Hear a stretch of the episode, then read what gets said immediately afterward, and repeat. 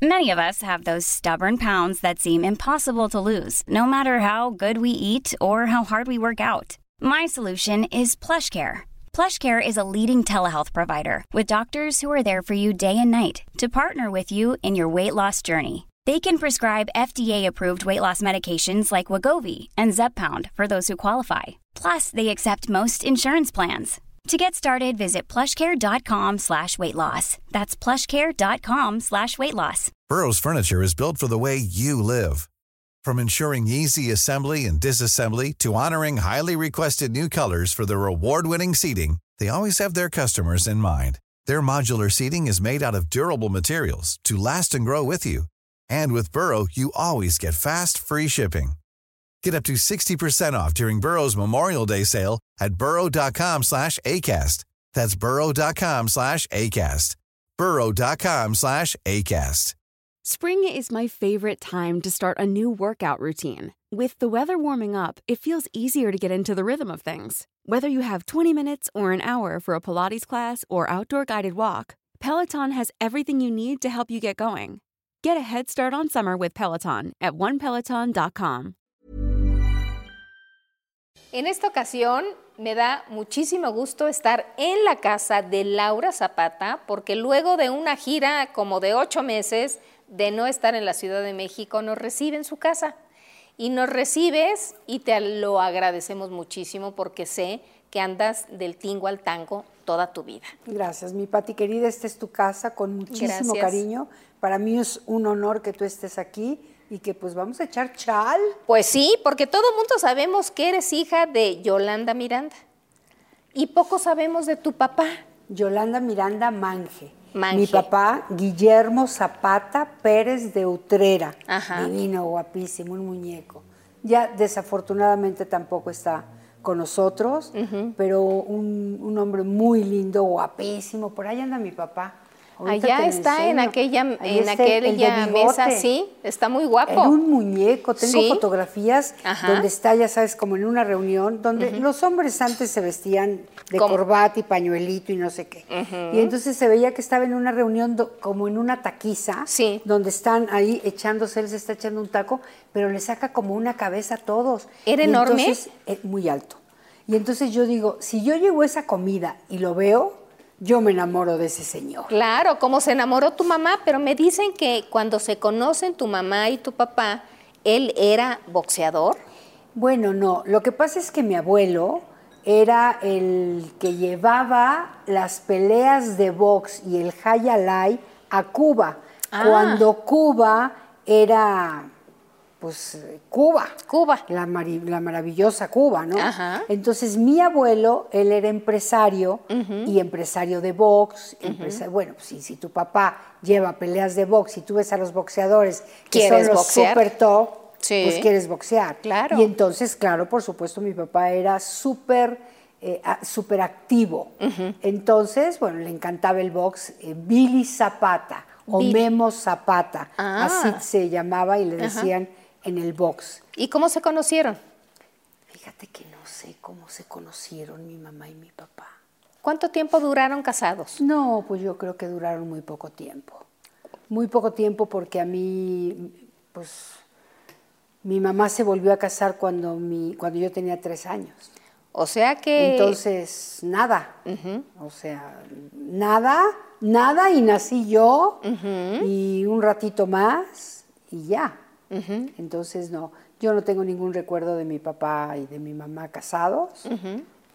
No los recuerdo. ¿Pero seguiste viendo a tu papá luego de la separación? Sí, claro. Mi papá todos los domingos iba por mí, me llevaba al elefantito ese de hierro de Chapultepec. Ajá. Tengo mil fotos. Me llevaba a la, al, remaba la lanchita. ¿En el lago? En el lago.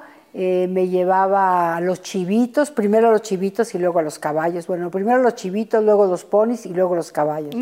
Tengo una serie de fotografías con mi papá, pues de esos domingos divinos que pasaba yo con él, pasaba por mí muy temprano, nos íbamos a Chapultepec, me compraba mi globo, ya salía yo divina, peinadita, así impecable, ¿no?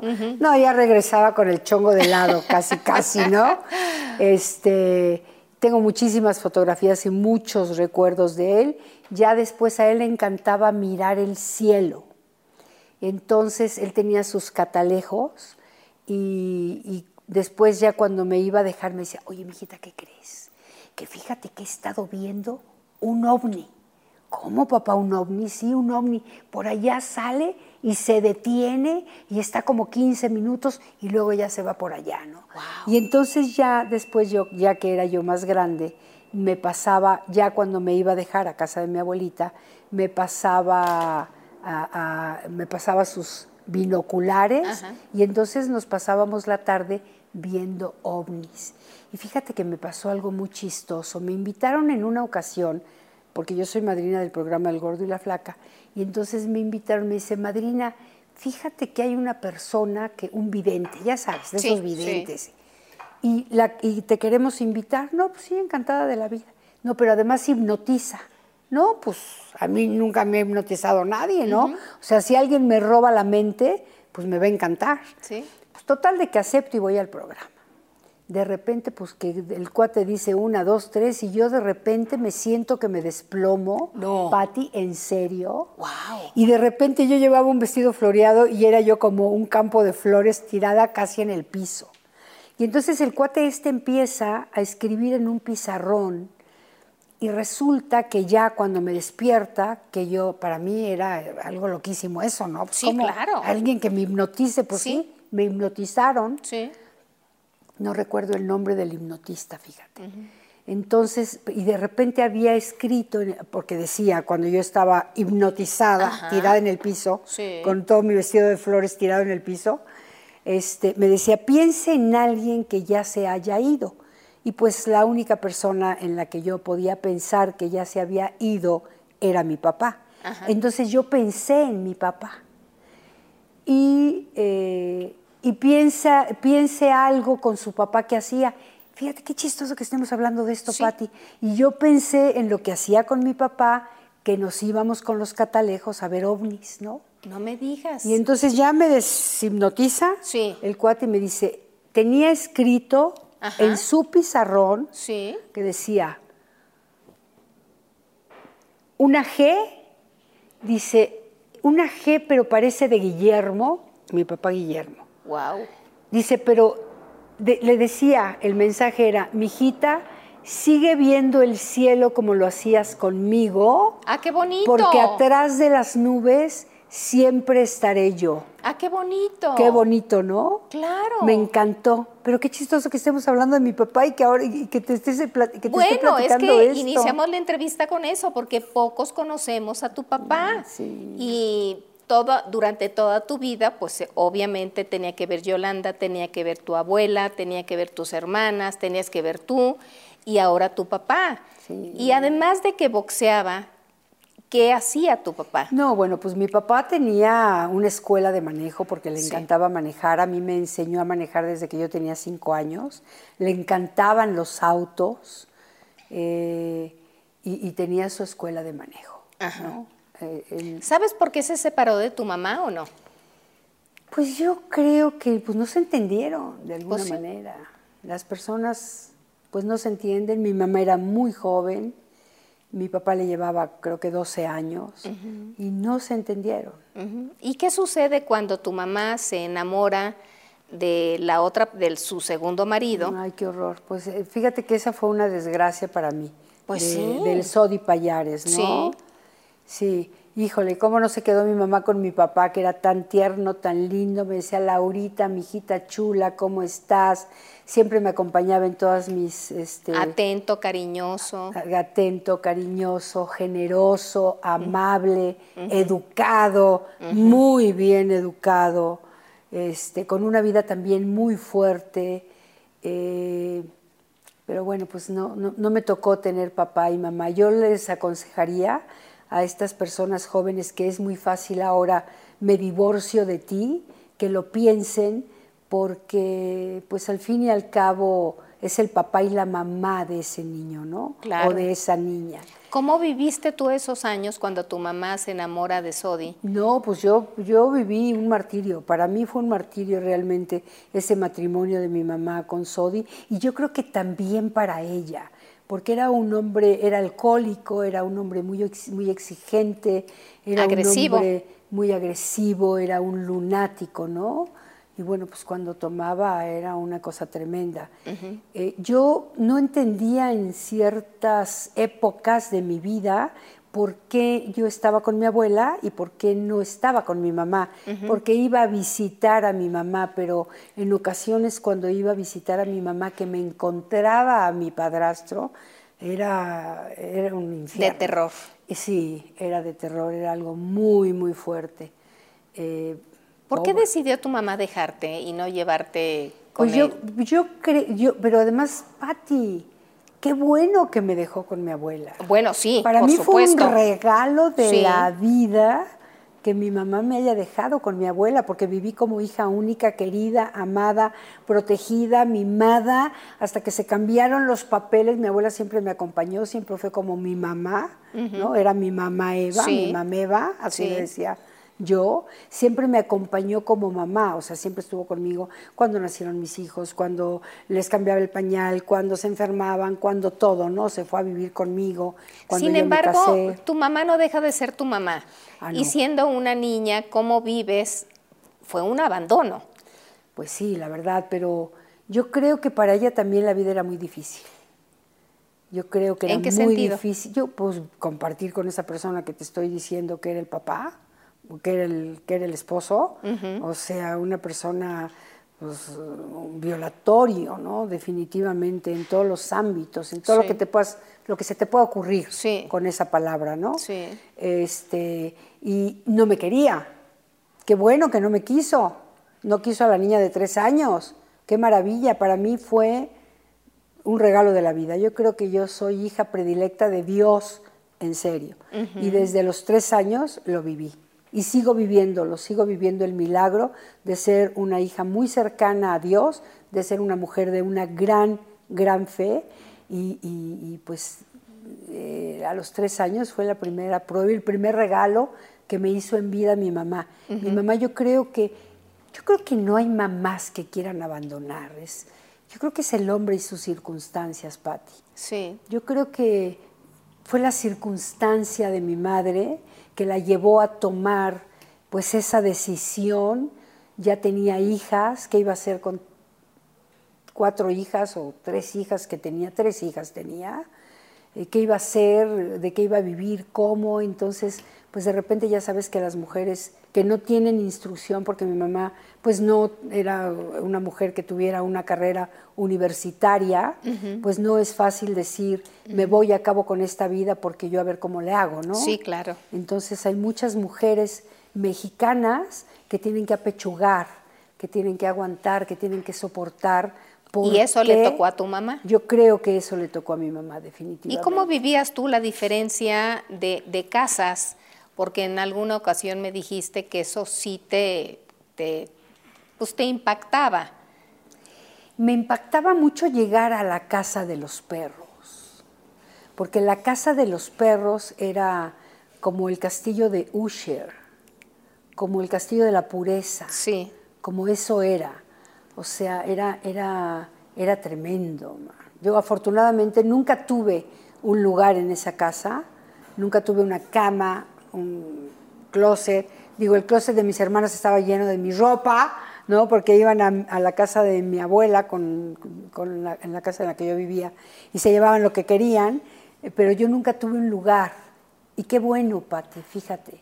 Yo creo que el analizarlo, el comprenderlo, el entenderlo, me ha llevado al agradecimiento con Dios, con la vida, y mi madre en vida me dio ese regalo, ese regalo de no vivir en ese, en ese horror, caray. En ese castillo de la pureza, acabas de decir, quiere castillo de la decir que las tenían a, las, a tus medias hermanas restringidas, las tenían... Era, era muy fuerte, era muy fuerte. Yo me acuerdo que cortaban, ¿te, te acuerdas de los teléfonos con cables? Sí. Si el teléfono sonaba después de las 5 de la tarde o de las 6 o algo así, Sí. pues salían las tijeras y cortaban el teléfono. O sea, eso era, o sea, de, de ahí para el real. Parecía una prisión. De ahí, de ahí pa'l- de ahí para el real.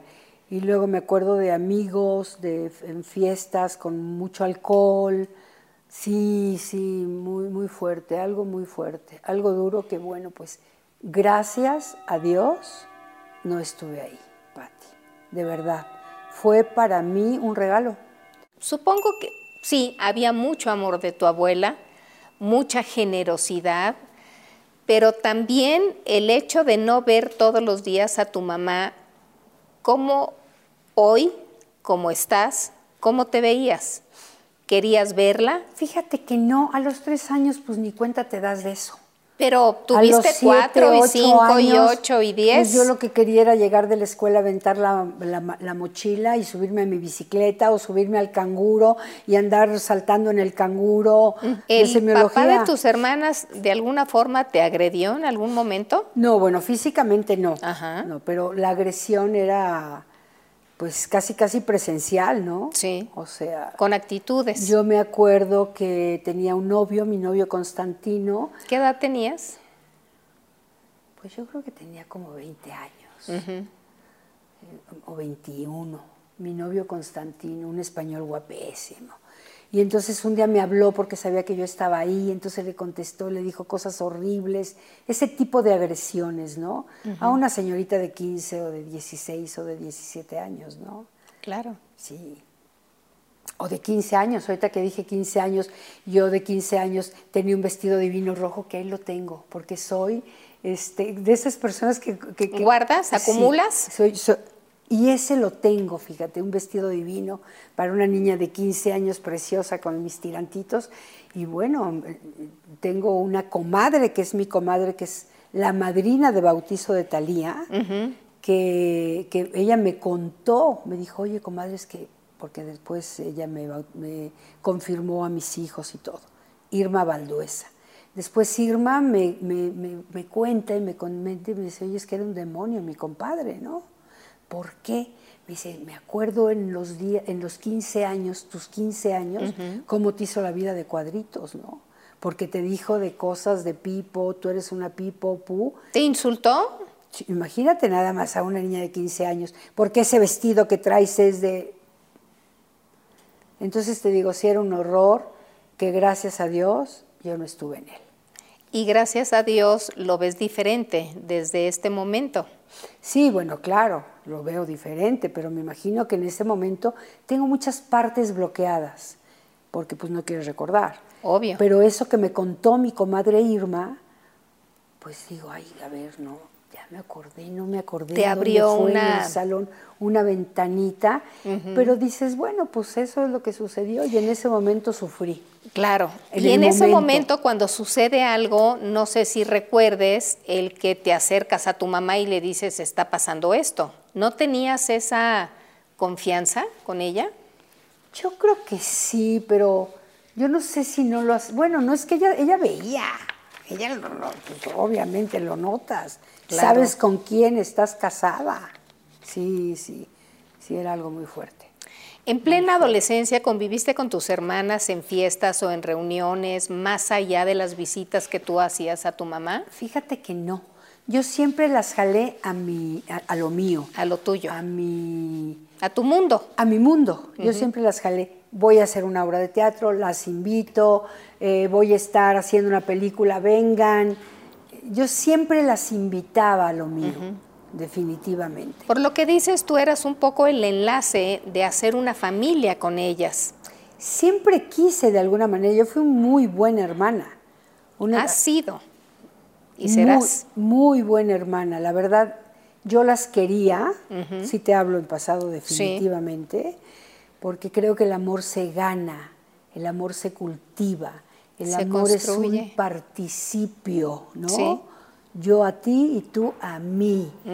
Pero bueno, pues en esa, en esa época yo de alguna manera pues era, era naif, yo quería tener una familia, yo quería tener unas hermanas.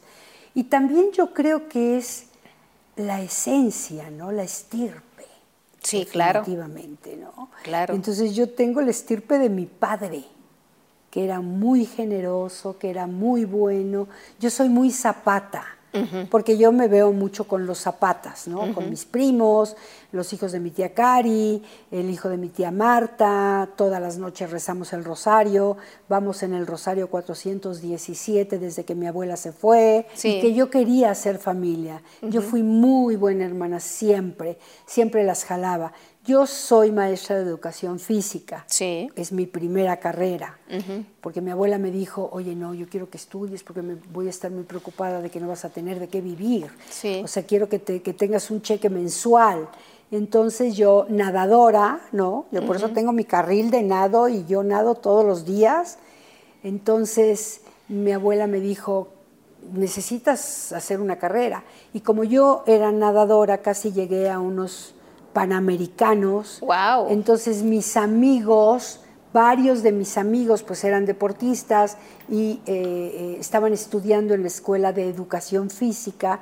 Yo dije, ay, pues si yo soy nadadora, me encanta echarme clavados de la plataforma de 10 metros, pues entonces yo voy a estudiar para maestra de educación física. ¿Y estudiaste? Y terminé la carrera de educación física. ¿Ejerciste? Ejercí como un año y cacho eh, dando clases. Mi abuela se acordaba que yo un día llegué y, y, mis alumnos eran a veces hasta mayores porque yo daba clases en una escuela creo que diurna o algo así. Primero y después ya en una escuela, en una escuela de niños, la, la Rodesia. ¿Quién? Entonces lo que te quería platicar es que cuando yo iba a cobrar mis cheques Sí. a, a- a- De al centro de Sí. maestra, me llevaba talía chiquita. Me gastaba el cheque en comprarle ropita, zapatito, el rollito, no sé qué. Le decía a mi mamá, préstame a Tali, por favor.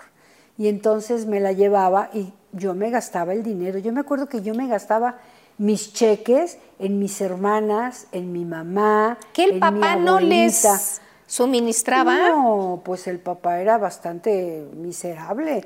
Mi abuela decía que cuando, cuando las llevó a Disneylandia, le dijo, oiga Ernesto, le vengo a pedir permiso para llevarme a las niñas a Disneylandia. Y le dijo, sí, lléveselas, pero que no le dio ni un, Quinto. ni un dólar.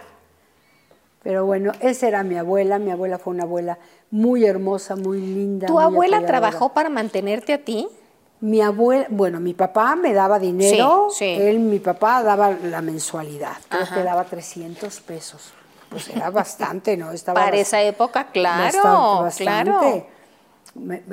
Esos domingos que pasaba por mí, que me llevaba a Chapultepec, luego los íbamos al centro asturiano, al que está por la colonia Roma, donde él se encontraba con sus amigos a fumar su puro, a jugar su dominó, y yo me acuerdo que con una o dos hijas de los señores que iban abajo de las mesas y veíamos este cachirulo y comíamos ahí, muy bonito, muy bonito. Pero este, bueno, mi abuela trabajó 30 años en Palacio Nacional, en la Secretaría de Hacienda y Crédito Público, en la contabilidad, en la contaduría de Hacienda. Sí. Así es que Palacio Nacional para mí fue, pues eh, yo me echaba en las escaleras de Palacio Nacional porque pues mi abuela se quedaba, trabajaba ahí. Yo estaba en la escuela eh, Luis Cabrera, que era la escuela de las personas que trabajaban en Palacio Nacional, en la Secretaría de Hacienda y Crédito Público, que ahora esa escuela está en Moneda 2 y ahora es el Museo del Exarzobispado, donde se da el milagro de, Sa- de- de- de- de Juan Diego. Ah. Ahí se dio, porque los arzobispos vivían ahí. Entonces Juan Diego, cuando se encuentra la Virgen de Guadalupe, pues va a ese lugar que fue mi escuela, donde estaba mi escuela, que hay vestigios prehispánicos, y yo no sabía. Cuando yo estaba en, la- cuando era mi escuela, Luis Cabrera, Nadie sabía nadie nada. sabía nada. Y ahora vas ahí al Museo del Exarzobispado y ves a través de los cristales los vestigios prehispánicos, Prehispánicos. que había ahí. Tengo una amiga que me dice, ay Laurita, por eso tienes tanta energía. Estuviste seis años parada encima de la pirámide, ¿no? Claro, claro. Pues sí. Laurita, tú terminas la carrera de maestra, ¿dónde la estudiaste? En la Escuela Nacional de Educación Física. Ah, ok. Solamente hay una escuela en México Sí. para estudiar educación física. Sí. La Escuela Nacional de Educación Física, que está por donde está este domo, ¿cómo se llama? ¿Eh? Es Eh, eh, el- que está el Palacio de los Deportes. Ahí está mi- la que fue mi escuela Sí. y ahí el Palacio de los Deportes. Sí, esa, esa fue mi escuela, que sigue siendo la escuela. Y- y- Nada más donde estudias educación Claro. física en México. y- y- y decides de pronto ya no seguir por eso. Ah, bueno, Juan. ¿Qué pasó ahí? Mi abuela decía Sí. que yo un día llegué de la escuela, de la escuela no de lo de los niños Sí. que me encuentro ahora de la Rodesia, sino de la otra escuela, que yo le dije, oye, abuelita, yo ya no quiero dar clases. ¿Por qué, mijita? Dice, porque yo llego y los alumnos me dicen, qué buena está la maestra. ¿No? Porque yo iba de shortcitos y con unas nachas de este tamaño. Piernuda. Cuerpazo, las piernotas, ¿no? Sí. Pero cuando yo termino, entonces me meto a estudiar teatro a la escuela de Andrés Soler. Yo eh, investigo por ahí cuál es la escuela y entonces llego a la escuela de Andrés Soler. ¿Pero qué te motivó a hacerlo? Ah, no, bueno, pues porque yo era la- en la Luis Cabrera, yo era la niña orquesta. Y ahí tuve como maestra a María Teresa Montoya. Ah, Ajá. ¿maestra de qué? ¿De teatro? Bueno, Ah, María Teresa Montoya, bueno, la, sí, la la gran, gran artista, actriz, sí. La gran actriz. Pero De no sabía que tomabas, eh, que, que en la escuela daban clase de teatro. De repente en la escuela donde yo era la niña que todo quería hacer, Sí. ¿quién toca el tambor? Yo, ahí tengo mi tambor abajo, ¿eh? Ahí tengo mi tambor. Cuando estoy muy nerviosa saco mi tambor y me pongo a, to- a tocar el tambor porque yo era de la banda Ajá. de la escuela Ajá. Luis Cabrera. Sí. Y entonces, ¿quién toca el tambor? Yo. ¿Quién sale en, la- en el baile de fin de curso? Yo. Ah, yo. Pero yo soy la del medio, yo llevo un cetro, soy la única, y yo escojo al niño. Y entonces ahí tengo mis fotos donde estoy con mi cetro, ¿no? Y el niño más guapo de la escuela, Obvio. que era mi novio porque me cargaba el, el suéter. ¿No? Claro. Entonces, pues bueno, pues esa, esa fue mi, mi, mi- la hora. Qué lindo la hora. La hora. Oye, y por cierto, la señora Montoya creó en ti o te dejó en ti la semillita. Definitivamente. Llega un día María Teresa Montoya que le pide a alguien de Palacio Nacional hacer un cuadro plástico Ajá. de la época y entonces, ¿quién crees que dijo yo quiero salir? Entonces yo dije yo. Y me tenía que aprender una- un- el poema de Mater Admirabilis, que ahí lo tengo en una de mis oficinas. El que dice, todos los hombres de todos los tiempos aprendieron a hablar con esta palabra. Los- las luces de los cielos se encendían oyéndola, los árboles de la tierra florecían escuchándola y los pájaros la cantaban en los montes. Ah, qué hermoso. Mat- es larguísima, Sí. pero voy a decirte eso y el remate. Mater admirabilis, santas madres nuestras, que nos dieron todo sin pedirnos nada. Wow. Entonces yo me la aprendí y por supuesto que fui seleccionada por María Teresa Montoya. Entonces, bueno, pues presenté el cuadro plástico con un abanico divino de plumas, porque mi abuela todo me hacía. Abuelita, voy a salir, que tienes que ir a la escuela para que te digan cómo va a ser mi vestido. Entonces mi abuelita me llevaba ¿Cosía? todo. No, no, me llevaba con alguien Ah. que no, no tenía tiempo. Ah, ok. Me llevaba con alguien que me lo hiciera, ¿no? Pero todo me lo, todo, oye abuelita, pero ya, que yo voy a llevar un cetro. Y entonces andábamos por el centro buscando una, una bolita a la que le pe- pegábamos de este, diamantina, porque en esa época, pues, Claro. era la diamantina, ¿no? Sí. Y entonces, bueno, pues así conocí a María Teresa Montoya. Después ella siguió yendo con nosotros a la escuela como a practicar. Esto que te dije de Mater Admirabilis fue como en cuarto año de primaria. Y eh, este, este cuadro plástico que se presentó en Palacio Nacional.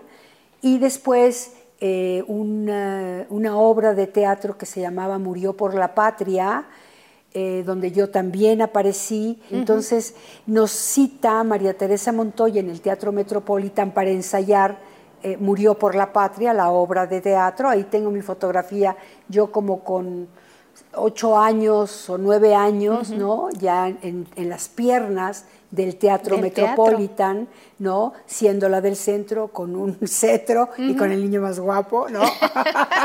sí, pues sí.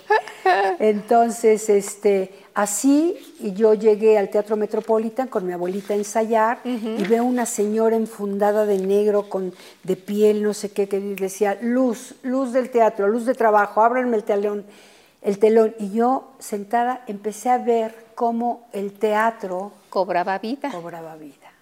Y entonces en ese momento yo dije, yo quiero ser como esta señora. Y entonces ahí estuvo la semillita de la actriz Laura Zapata. ¡Qué maravilla! Qué bonito, ¿verdad? ¿Llegaste a platicar con la señora para decirle lo que querías? Ah, claro, pero no solamente eso. Ella preguntó en la escuela que quién era la mamá o el papá o la responsable de esa niña, Laura Zapata. Ah. Y mi abuelita dijo, no, pues yo la mandaron llamar y le dijo, señora, yo le quiero decir que esta niña tiene sangre de artista. Así es que apóyenla, por favor. Y mi abuela lo contaba. Sí. Sí, sí, sí, adorada de mi abuela. Fíjese que a mi nieta le interesa.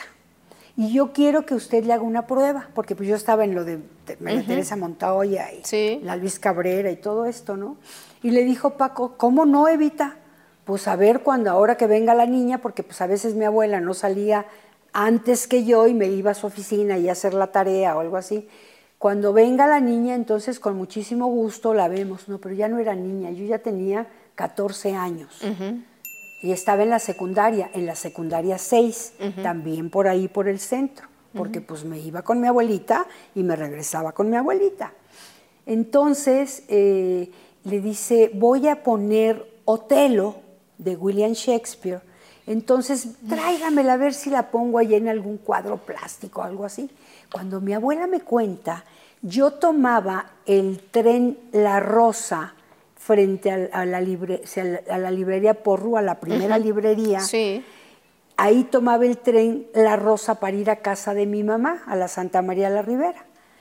Y entonces mi abuela me cuenta, yo vi en los libros que tenía en casa de mi abuela y no estaba el Otelo que me había platicado, pero entonces salí de la escuela y antes de tomar el tren La Rosa, yo pregunté que si tenían el libro de Otelo de William Shakespeare y si lo tenían, pues claro, y lo compré. Wow. Entonces me subí al tren y empecé a leer y obviamente pues yo me enamoré del personaje de Desdémona. Cuando tuve la cita con Francisco Medien, que en ese grupo conocí a Rosa Gloria Chagoyán, que ella también estaba en ese grupo de, Paco Medien, en el grupo Filos. Eh, cuando yo me encontré con él, me dice, bueno, lee El Haya. Le dije, no, no, señor Paco. A mí me gusta Desdémona. Y me dice, no, pero aquí hay muchas jovencitas que tienen mucho tiempo en el grupo, que pues no puedo decir que tú vas a llegar apenas. Le dije, no, pues es que a mí me gusta Desdémona. Y no me sacó de ahí. Y pues ni modo que echáramos a perder la cita y que no hiciéramos nada. Y me dijo, bueno, pues, pues si quieres leerla, ¿no? Esta niña como friega, ¿no? Y entonces leo Desdémona y entonces me dice, no, pues tú vas a ser Desdémona porque además yo ya casi me lo sabía de memoria, lo había leído 20 y veces. Lo actuabas, y además lo actuaba, ¿no? Y entonces hice la primera puesta en escena, yo tenía 14 años, hicimos varias funciones, como cuatro funciones, y me pagaron. Oye, ¿invitaste a tus hermanas a que te vieran? Sí, yo siempre las invitaba a todo, a todo las invitaba, eran las primeras en la lista. Yo tenía a mi mamá y a mis hermanas siempre en la mente desde que abría los ojos hasta que cerraba los ojos, ¿no? Yo te digo que yo fui muy buena hermana, fui. Ahora ya no soy hermana, ahora se acabó esa hermana. ¿Por qué tomaste esa decisión?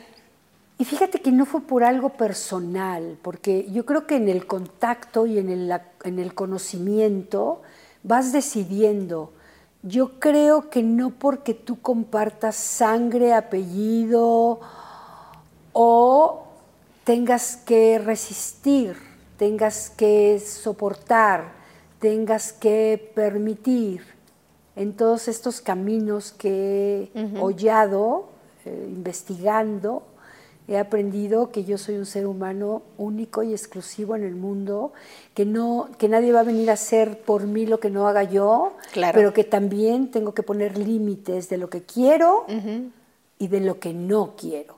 Probablemente, perdón, No, está bien. en alguna época no sabía a lo mejor lo que quería, pero sí sabía lo que no quería. ¿Qué evento o qué eventos detonaron el que hoy día pienses así? Bueno, pues hubo varios. Eh, yo creo que se- a mí se me empezó a caer la venda de los ojos en el secuestro, ¿no? ¿Hace cuántos años del secuestro? Fue en el 2001, hace... Uf. No, en el 2002, perdón. Mira qué padre que ya hasta 21 estoy años. cojeando de la fecha. Sí, 21 años. Bueno, fue un parteaguas en mi vida, Completamente. definitivamente. ¿Salían del teatro tú y tu hermana? Sí, lo que pasa es que Camila, la hija de Ernestina, me había pedido 10 boletos para ir al teatro.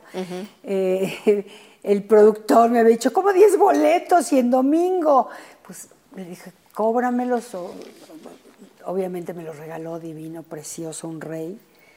Y eh, Camila iba con, no me acuerdo con quién, y le quedaron creo que tres boletos. Le habla a su mamá y le dice, mamá, me quedaron tres boletos de mi tía Laura, si quieres venir. Y Ernestina dijo, sí, sí voy, voy con mis compadres, le habló a sus compadres, ella se listó para ir a lo que nos tocaba vivir en ese momento. Y ella, ella fue a la obra de teatro. Salimos de la obra de teatro y bueno, ya lo que todo el mundo sabe, que nos levantaron saliendo del Teatro San Rafael, ¿Pero venían ustedes en la camioneta? eh, no, ella, ella me dijo, despido a mi chofer. Le dije, sí, hombre, te vienes conmigo, vamos a cenar y luego yo te doy un aventón. Padrísimo. Entonces eh, nos subimos al auto, eh, a mi coche que yo manejaba, ¿no? Entonces, y ahí pues ya, cuando dimos la vuelta por abajo del circuito, ahí había un camión de la basura y yo dije, hay un camión de la basura interrumpiendo el paso, qué barbaridad, qué país, ¿no? Ya Sí, sabes, sí, ¿no? sí.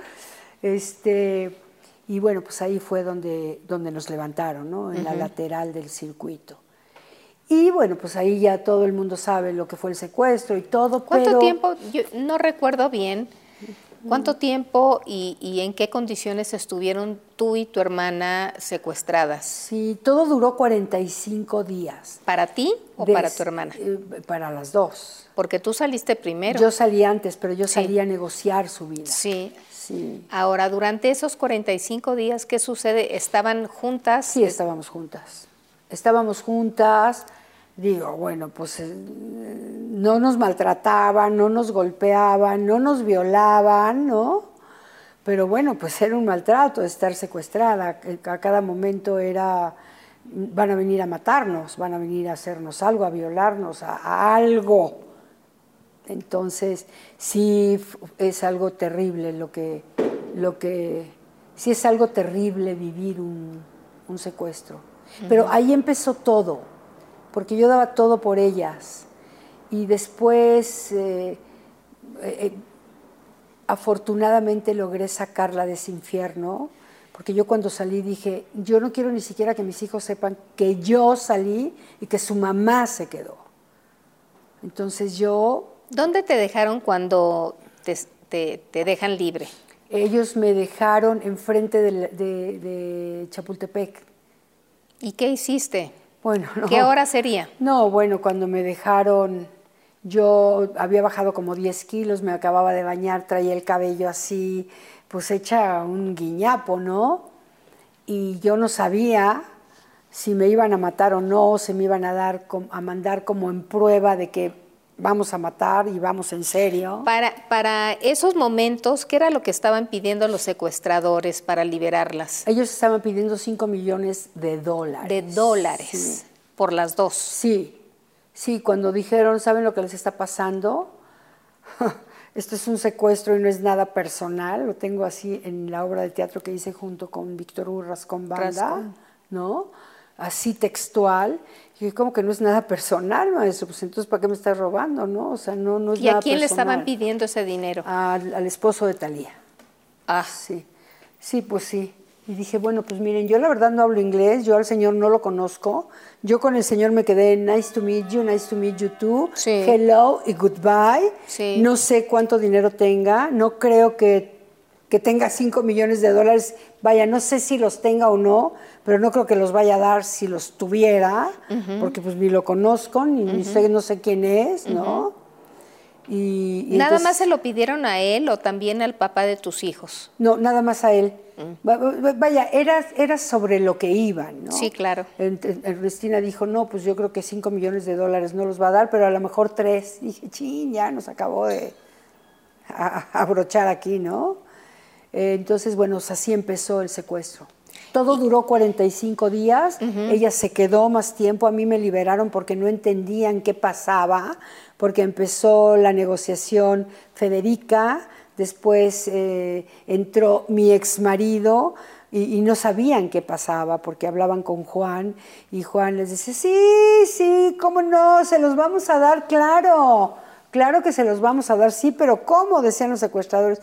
No, pues este, se los vamos a dar, ¿no? Con una irresponsabilidad y, y una ¿Y realidad?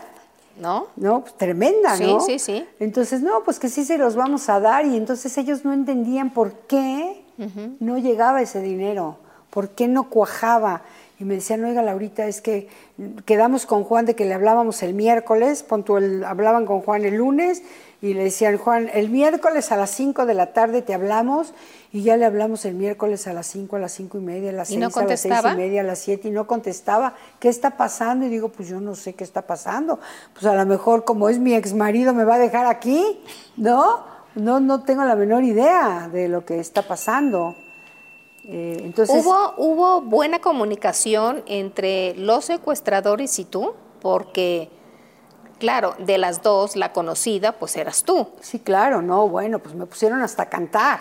¿Cómo? O sea, hubo un lunes que dijeron, este, oiga, ¿no quieren una copa? Sí, por favor, algo que nos quite este estrés, ¿no?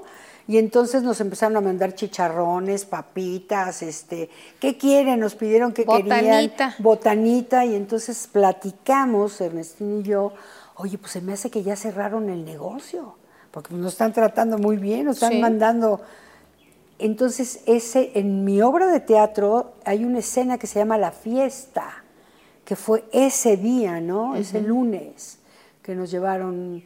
Y te llevan botanitas, la copita, y de repente y, cántanos. Y queremos entrar. Ay, Dios. Entonces, cuando ellos entraban, el trato que teníamos era que nosotros nos- no los podíamos ver, porque si los veíamos nos mataban, porque pues luego sales, haces retratos hablados. Entonces, bueno, pues muy obedientes, no, pues no los veíamos. Nos tapábamos o nos vendábamos los, los ojos. ¿Ustedes se vendaban solas? Sí, o nos tapábamos con una toalla o nos poníamos abajo de la cobija o algo así, ¿no? Y entonces ese lunes eh, nos vendamos y yo dije, hijo, van a entrar, qué miedo, qué miedo, ¿no? Y entonces Uf. yo con el vaso tapado así porque dije, híjole. Y entonces ellos lo que querían era como pues que estuviéramos más flojas, ¿no? Y sacarnos, pues, ¿qué pasó? Y entonces yo les dije, no, miren, yo no me llevo con ellos, yo acabo de tener un problema ahora que fui al cumpleaños de Talía, entonces, o sea, yo les pinté un panorama que había sido real, pero se los puse como que me odian Peor, y no van a dar ni un centavo, ni un penique de dólar por mí, ¿no? Porque pues, si no era darles cuerda, ¿no? Claro, claro. Y eh, para, eh, para eso ¿Cómo, era. y tuviste, luego cómo canta. tuviste la claridad para, para llegar a eso? Fíjate que ya te, ya te dije, como en dos ocasiones en nuestra charla, que yo soy semióloga. Entonces, acababa, tenía como, no sé, acababa de terminar todo, nuevamente todos los, eh, los cursos, el diplomado, todo. Y tenías toda la técnica todo muy lo fresca. de semiología. Claro. Fíjate, o sea, la vida te va preparando. Sí, La claro, vida, o sea, claro. siempre está pasando lo mejor. Entonces yo venía fresquecita de, de, pues de todo, de, de todo, de, de mi, de mi segundo curso general. Así como que cursé toda la carrera por segunda vez.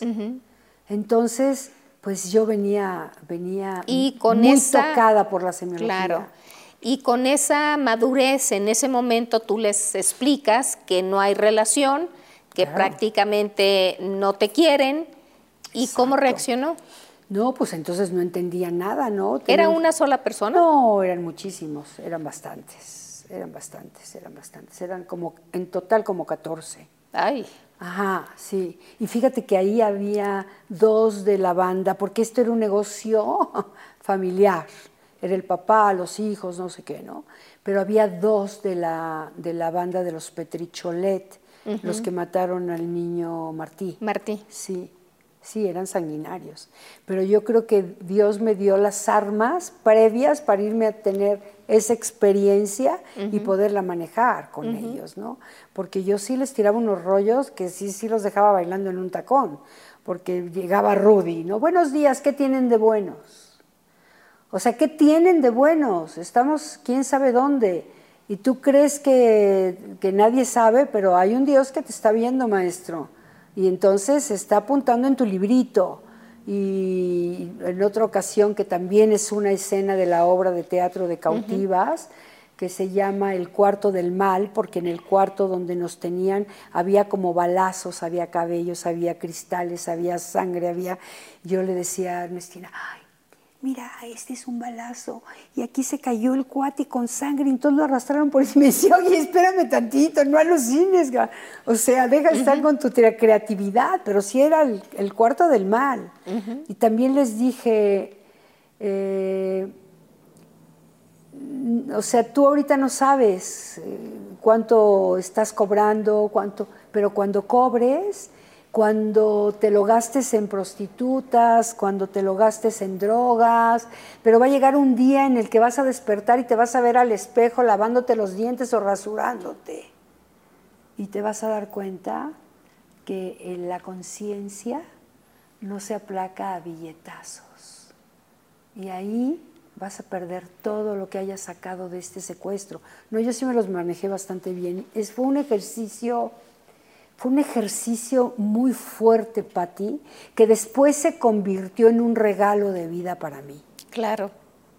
Y ahí es cuando te piden que cantes. Y ahí en la fiesta es cuando me dicen, ay, cántenos, Laurita, porque además uno de ellos estaba, vio la obra de teatro. Sí, ay, cántenos, Laurita. Entonces yo les cantaba ahí, no se me ocurra volver, porque si te vuelvo a ver, te parto el alma bravo, Laurita. Sí, sí fuerte. Yo creo que ese trabajo que hice después con Víctor Hugo Rascón Banda era muy importante socialmente porque pues estaba narrando lo que sucede. Un, hecho real. Un hecho real. Un hecho real. Y a partir de ahí es cuando ellos deciden que te van a liberar para negociar la salida de tu hermana. Para saber qué está pasando, no llega el dinero, no concretamos, Juan no contesta el teléfono, ¿qué onda, no? Entonces, dicen, vamos a liberar a una de ustedes. Y dice Ernestina, pues sí, pues Laura, ¿no? Porque yo dije, bueno, pues yo puedo pedir dinero, ya sabes, al gordo de la flaca, a mi amigo Tala, a Herrerías, a casi Pati Chapoy, ¿no? Sí. Bueno, y déjame decirte una cosa, la única que mandó un sobre con dinero fue Elisa Salinas. Después se le regresó el sobre, pero fue la única, divina, o sea, muy fuerte. Bueno, pues total de que dicen, te, vamos a llevar, este, te vamos a dejar, no le puedes contar a nadie, no puedes voltear, no puedes ver quiénes somos y necesitamos que tú negocies la vida de tu hermana. Nadie más y luego querían hacer un intercambio, que yo fuera, que yo les dejara el dinero. No, no, no, no, no, unas cosas tremendas. Entonces ahí empezó mi desamor. Y empezó otra historia de esa historia, porque te dejan a ti de pronto, luego de 45 días prácticamente, sin saber qué estaba ocurriendo, pero te dejan tal y como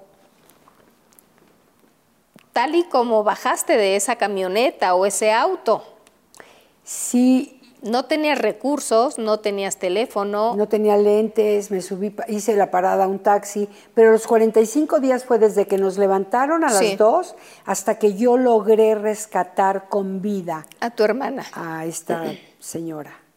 Y bueno, pero volvamos, estás en Constituyentes, me dijiste. Ajá, sí, en Constituyentes. ¿Qué hiciste ahí? Y entonces de repente digo, ¿qué hago? Paso un taxi, le hago la parada, me subo. Yo, yo no sé si era el taxi en el que me llevaron, porque era un Volkswagen. Sí. Yo no sé si era uno que pasó y me reconoció, porque pues fue un escándalo. Sí. Porque salía todos los días, un día sí y otro también en todos los medios, en la prensa escrita, en la televisión. Y entonces empieza, le digo, oiga señor, mire, yo no tengo lentes, me acaban de asaltar, porque me dijeron prohibido decir de dónde sí, Sí, sí. Me acaban de asaltar, se llevaron mi bolsa, no tengo lentes, no veo bien, pero yo le voy a decir por dónde vamos. Vamos rumbo a Vista Hermosa, si se va por la carretera, y luego por los pollos no sé qué, y luego yo le voy a ir diciendo. Sí, señora, cómo no. Me subo y como a, las, como a la cuadra y media empieza como a meter el clutch y a sacarlo. Yo no sé si lo hizo a propósito. Este, oiga, esto, o, me reconoció y me baja del coche. Me dice, no, el coche ya no camina, no la puedo llevar. Uy. Entonces me bajó, del, me bajó. Y nunca supe si eran ellos en el coche que me habían llevado, si era real lo de que el, coche se estaba descomponiendo, si era que me había reconocido. Ese sí un, es un misterio, en ese momento del secuestro. ¿Y luego? Y luego, pues bueno, ya pasó otro taxi, ya le paré, ya le dije no traigo dinero, pero me van a dar, no sé qué. Y yo pensé que iba a encontrar a toda la familia reunida y entonces fui a donde tenía un, a donde estaban haciendo las negociaciones en Loma Larga ¿Y cómo sabías que, ahí hacían las Que era la casa de mi mamá, porque me dijeron, ellos sabían todo. Pero algo extrañísimo, Pati, es que cuando yo pongo un pie en la casa eh, que me abre Federica, ¿no? que esa escena es tremenda en la obra de teatro, porque bueno, ahora no, lo, no la sé con exactitud, pero, pero fue tremenda, ¿no? O sea, ya llegué, llegué con vida, esa parte de la familia luchando, sufriendo, ¿no? Hijo, algo muy fuerte, nos abrazamos, yo me metí a la tina del baño, estaba mi mamá, estaba mi abuela, este, horrible, por primera vez me vi en un espejo, me asusté yo misma de mí misma, de cómo iba, de cómo estaba, de en qué condiciones me encontraba, muy fuerte. Recuerdo que en esa época, en una entrevista que nos diste precisamente hace muchos años para el programa, que, se, que cuando te das cuenta de pronto que estaba saliéndote ah. una... La mollera. La mollera, ah, exactamente, que sentiste un bulto, ¿sí? Se me abrió la mollera. Sí. Claro, eso fue los primeros días del secuestro, en la primera casa de seguridad a mí se me abrió la mollera. Ernestina no podía caminar. Y después yo con mi maestra de yoga, porque yo en ese momento tenía mi maestra de yoga Kundalini, con la que trabajé todo esto, con Ram, yo le dije, Ram, se me abrió la mollera. O sea, yo sentía la mollera abierta y había un ventilador y yo sentía que por ahí se me metía el aire. Algo muy, muy loco. Y entonces me dijo mi maestra Ram, de yoga kundalini me dijo, Laura, es que tú te entregaste a morir con esa experiencia. Y Ernestina se arraigó. Tú abriste el chakra, este chakra del desprendimiento, y ella se arraigó a la tierra con el chakra, el último chakra, ¿no? Y no podía caminar ella. Ella no podía caminar, sí, algo muy fuerte. ¿La familia sabía que te iban a liberar? La familia sabía que me iban a, liberar porque ellos estaban trabajando con personas de la Agencia Federal de Investigaciones, con la AFI, que una maravilla, la verdad, una maravilla. Yo no sé las experiencias de las otras personas, pero wow, no puedo decir su nombre, pero es alguien a quien quiero muchísimo, que estuvo siempre de brazo con brazo hasta que sacamos de ese horror Ernestina.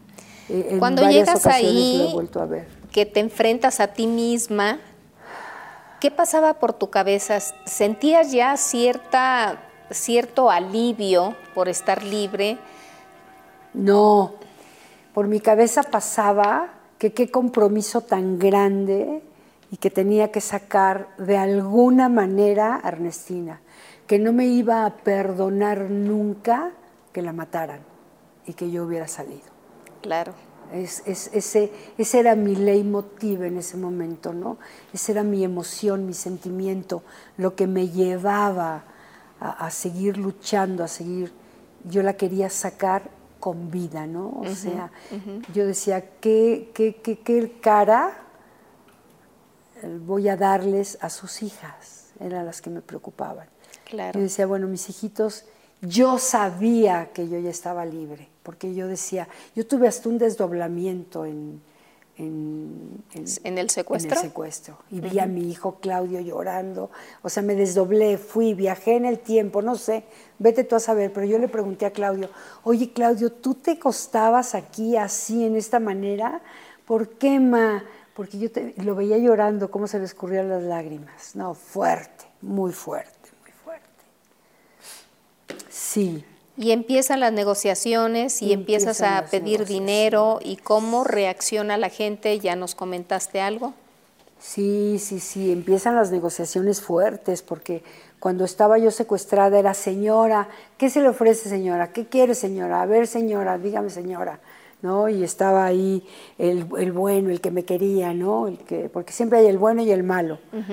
Pero ya como negociadora sí la pasé dura ya como negociadora, ya me decía el jefe de la banda, a ver, vieja hija de no sé de qué, yo estaba jurado con la Virgen, pero hoy ya se acaba mi juramento, me voy a emborrachar, ya me conseguiste mi dinero. No, señor, es que nada más conseguí 75 mil pesos. Ah, maldita vieja, te importa más tu dinero que la vida de tu hermana, no sé qué. Este, ahorita que llegue, te voy a hablar por teléfono y vas a estar pendiente del teléfono porque voy a llegar a volarle la tapa de los sesos y tú vas a oír para que veas y que tú eres la culpable de que tú no la salvaste por tu egoísmo, por no sé qué. No, no, no. La negociación fue algo muy fuerte, Pati, muy fuerte. Y yo, ay, la va a matar, Dios mío, mamá, ¿qué, es mi abuelita? O sea, era, era un martirio. Yo no sé qué era peor, si estar secuestrada o ser negociadora de la vida de ella.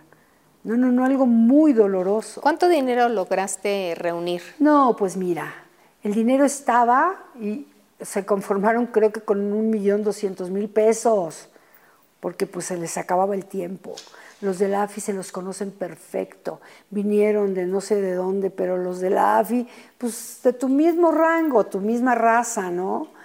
Sí, yo trabajé muy bien con ellos y después cuando ya logré sacarla de esa locura, ¿no? Yo seguí trabajando con, con la Agencia Federal de Investigaciones porque yo dije, yo no me voy a ir del país, yo los quiero agarrar. Quiero, para que esto no vuelva a pasar, para que una familia no vuelva a sufrir una cosa de estas, ¿no? Entonces yo seguí trabajando con ellos, eh, visité muchas casas de seguridad para ver si era esa, hasta que el ingeniero Genaro García Luna un día me habló a las 3 de la mañana y me dijo a las 4, ya agarraron a sus secuestradores, yo de la mano de ellos logré sacarla y logré de la mano de ellos dar con los reales y verídicos secuestradores, porque Ernestina acusó a unos que no eran, y bueno, creo que dos siguen en la cárcel, de los que no eran, así están las leyes de nuestro país. Pero yo dije, estos no son, eh, yo, yo sigan contando conmigo hasta que los descubramos, hasta que los descubrimos. Y, y sí, hasta que cayeron los que eran y están en la cárcel, dos huyeron, creo que dos o tres ya están muertos, el papá se ahorcó después de que yo lo fui a visitar y hablé con él. Sí, un episodio bastante fuerte. ¿Dónde hablaste con él? En la cárcel. En la cárcel cuando los... ¿Y lo confrontaste? Sí, claro, fui, fui, invité a la prensa, ustedes también fueron, me acompañaron. Sí. Invité a la prensa y hablé con él, él tras las rejas ya, y entonces me dijo, no, es que pues ahí está atrás de usted mi hija, está llorando. Y usted, tú no pensaste en mi mamá, ni en mi abuelita, ni en mis hijos, ¿no? No, pues me voy, ahí me lo dijo, me voy, y creo que está grabado. me voy a salir por la puerta falsa. Le dije, no, pues qué chiste tiene. El que las hace no las concede, ¿no? Ahí, ahí usted sirve más a la sociedad que muerto, pues ya muerto qué. Y se ahorcó. Y a partir de este muy lamentable suceso, ¿cuándo tomas la decisión de llevarlo al teatro? Ah, bueno, pues cuando eh, eh, yo fui a ver a Víctor Gordoa y le dije, oye, Víctor, necesito hablar contigo. O sea, ¿de qué manera mi imagen de villana de la televisión, de gente que siempre me ha visto fuerte, de qué manera este golpe, porque es un golpe muy duro, de qué manera me, me, hace daño a mí, de qué manera me lastima, qué tengo que seguir haciendo. Me hablan de Televisa para hacer una telenovela y yo digo, no estoy en condiciones de hacer una telenovela, o sea, y la primera escena era que se caían y se rompían 80 mil copas, ¿no? Y no, pues me acuerdo de cuando con la culata me rompieron el cristal, no puedo hacer televisión. Si me pasó esto, me pasó para algo, no para ser la misma. O sea, para hacer algo. Entonces, hablando con Víctor todo esto, le digo, ¿de qué manera? No sé cómo volver. No puedo volver a ser la villana de que ahorita ya y no me pasó nada y chiflo en la loma, aunque me digan te pongo en el cheque los ceros que tengas, que quieras, porque así me lo dijeron. Sí. Así me digo, Osorio me dijo, Juan Osorio me dijo, por favor, haz el personaje. Le dije, Juan, no puedo. Me dice, te pago lo que, te doy el cheque en blanco, ponle lo que quieras. No puedo, no puedo. Y entonces, hablando con, con Gordoa, eh, le digo, es que, es que no, esto no puede suceder. Y decidimos que tenía que trabajar yo de alguna manera socialmente. Y fue cuando entro a ser candidata a diputada federal para, pues, de, alguna manera eh, dar penas mayores a los secuestradores o eh, disuadirlos de, hacer eso, trabajar socialmente, ¿no? Y bueno, pues ahí empezó un cambio de vida, Patti, definitivamente. Sí. Y bueno, el, vituperio de la gente y esta vieja quiere aprovechar, o sea, porque la gente nunca ve lo bueno que quieres hacer. Esta vieja se quiere aprovechar porque entonces, y bueno, ya lo, lo, demás que yo lo, bueno, ya, ya la ruptura grotesca es cuando, cuando me acusan de ser el autor intelectual de este secuestro, ¿no? Entonces ahí empieza la ruptura. Dices, no, no, no, o sea, ¿qué pasó? y entonces empiezo a sacar mis tijeras y a poner taches y a sacar mi, goma. Claro. Y a decidir la nueva vida que debo tener. ¿Qué es esta? Ahora estoy con esta nueva vida. Afortunadamente. ¿Cómo surge ese ese comentario de que tú eh, organizaste y fue un autosecuestro. Sí, que soy la autora intelectual, ¿verdad? Sí. Oye, pero soy súper niña tú. Pues Unos dotes. Imagínate, la autora intelectual de un secuestro que fue mundialmente conocido. Y que tú estabas ahí. Y que yo estaba ahí, que nunca me llamaron, que nunca me encerraron, que nunca, o sea, unos dotes que... ¿Cómo Imagine the softest sheets you've ever felt. Now imagine them getting even softer over time. That's what you'll feel with Bowl and Branch's organic cotton sheets. In a recent customer survey, 96% replied that Bowl and Branch sheets get softer with every wash. Start getting your best night's sleep in these sheets that get softer and softer for years to come. Try their sheets with a 30-night guarantee. Plus, get 15% off your first order at bowlandbranch.com. Code BUTTERY. Exclusions apply. See site for details. Hey, Dave. Yeah, Randy. Since we founded Bombus, we've always said our socks, underwear, and t shirts are super soft. Any new ideas? Maybe sublimely soft. Or disgustingly cozy. Wait, what? I got it. Bombus. Absurdly comfortable essentials for yourself and for those facing homelessness. Because one purchased equals one donated. Wow, did we just write an ad? Yes. Bombas. Big comfort for everyone. Go to bombas.com slash ACAST and use code ACAST for 20% off your first purchase. Qué barbaridad. Pues fíjate que eh, Ernestina escribe un libro, que yo digo que pues del libro no tiene nada, es un pasquín. Su prólogo dice, me siento como si yo fuera la princesa de un cuento. Ah. de un cuento de terror, me pues imagino, ¿no? Pues Porque pues es un secuestro no es nada sencillo, ¿no? Claro. Entonces ella quería, yo empecé a trabajar con Víctor Hugo Rascón Banda. Cuando fui candidata a diputada federal nos hicieron el favor de invitarnos a la Asociación de eh, Autores y Compositores de Escritores que presidía Víctor Hugo Rascón Banda. Y sin haberlo pensado, de eso de que de lo que hemos hablado, lo que tiene que ser va a ser, de eso de que me sale del alma y le digo a Víctor Hugo, oye Víctor Hugo, me gustaría que me escribieras un monólogo sobre mi secuestro. Me dijo, bueno, sí, cómo no. Lo escuchó algún, algún periodista y sacó, se corrió como pólvora y entonces que Laura Zapata le pide a Víctor Hugo Rascombanda que le escriba un, monólogo. un monólogo y yo dije, pues yo, pero me gustaría que fuera en farsa. ¿No? Para reírme un poco también de, todo lo que me sucedió, de esta desgracia. Y entonces alguien por ahí saca, al, eh, creo que Ernestina con una nariz de payaso y mi mamá me llama y me dice, oye Laura, ¿qué hiciste? Pues ¿qué hiciste de qué? Claro. Este, oye, que por qué sacan así, pues no, no sé por qué lo sacan, pues yo, yo no soy la periodista, yo no, o sea, yo lo único que hice es comentarle a Víctor Hugo Rascombanda, que es un gran escritor, que es el director de, de escritores, ¿no? De la SOGEM, que por favor me hiciera un monólogo. Y pues lo que hagan después de mi comentario, pues ya no es mi responsabilidad, porque yo creo que yo soy dueña de mi experiencia.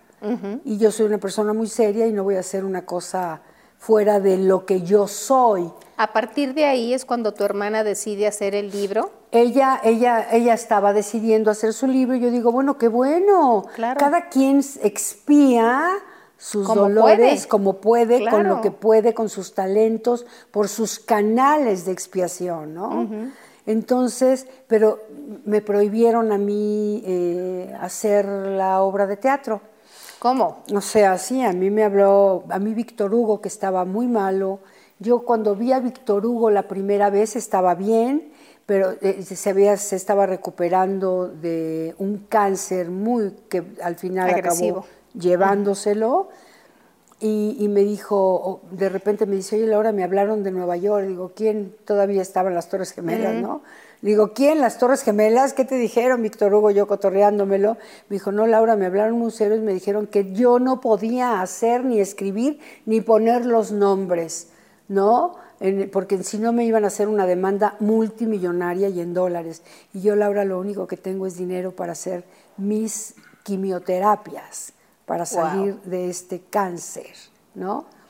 Yo le dije, pues modo que ponga mi hermana Lucerito y su esposo, este, ¿cómo se llama? El esposo de Lucerito, el que fue su esposo. Manuel. ¿Eh? ¿eh? Manuel Mijares. Y, mi hermana Lucerito y Manuel Mijares, pues no, pues es un hecho que todo el mundo conoció, es, un hecho, real y es mi hecho y tengo derecho a hacerlo. No, bueno, me prohibieron, me dijeron que cómo me atrevía, ¿cómo que cómo me atrevo? O sea, yo tengo derecho a hacerlo con lo que se me dé la gana. Claro. No es que me estoy subiendo un escenario y yo era ama de casa, ¿verdad? Yo soy una artista. Antes de que tú nacieras, muñeca.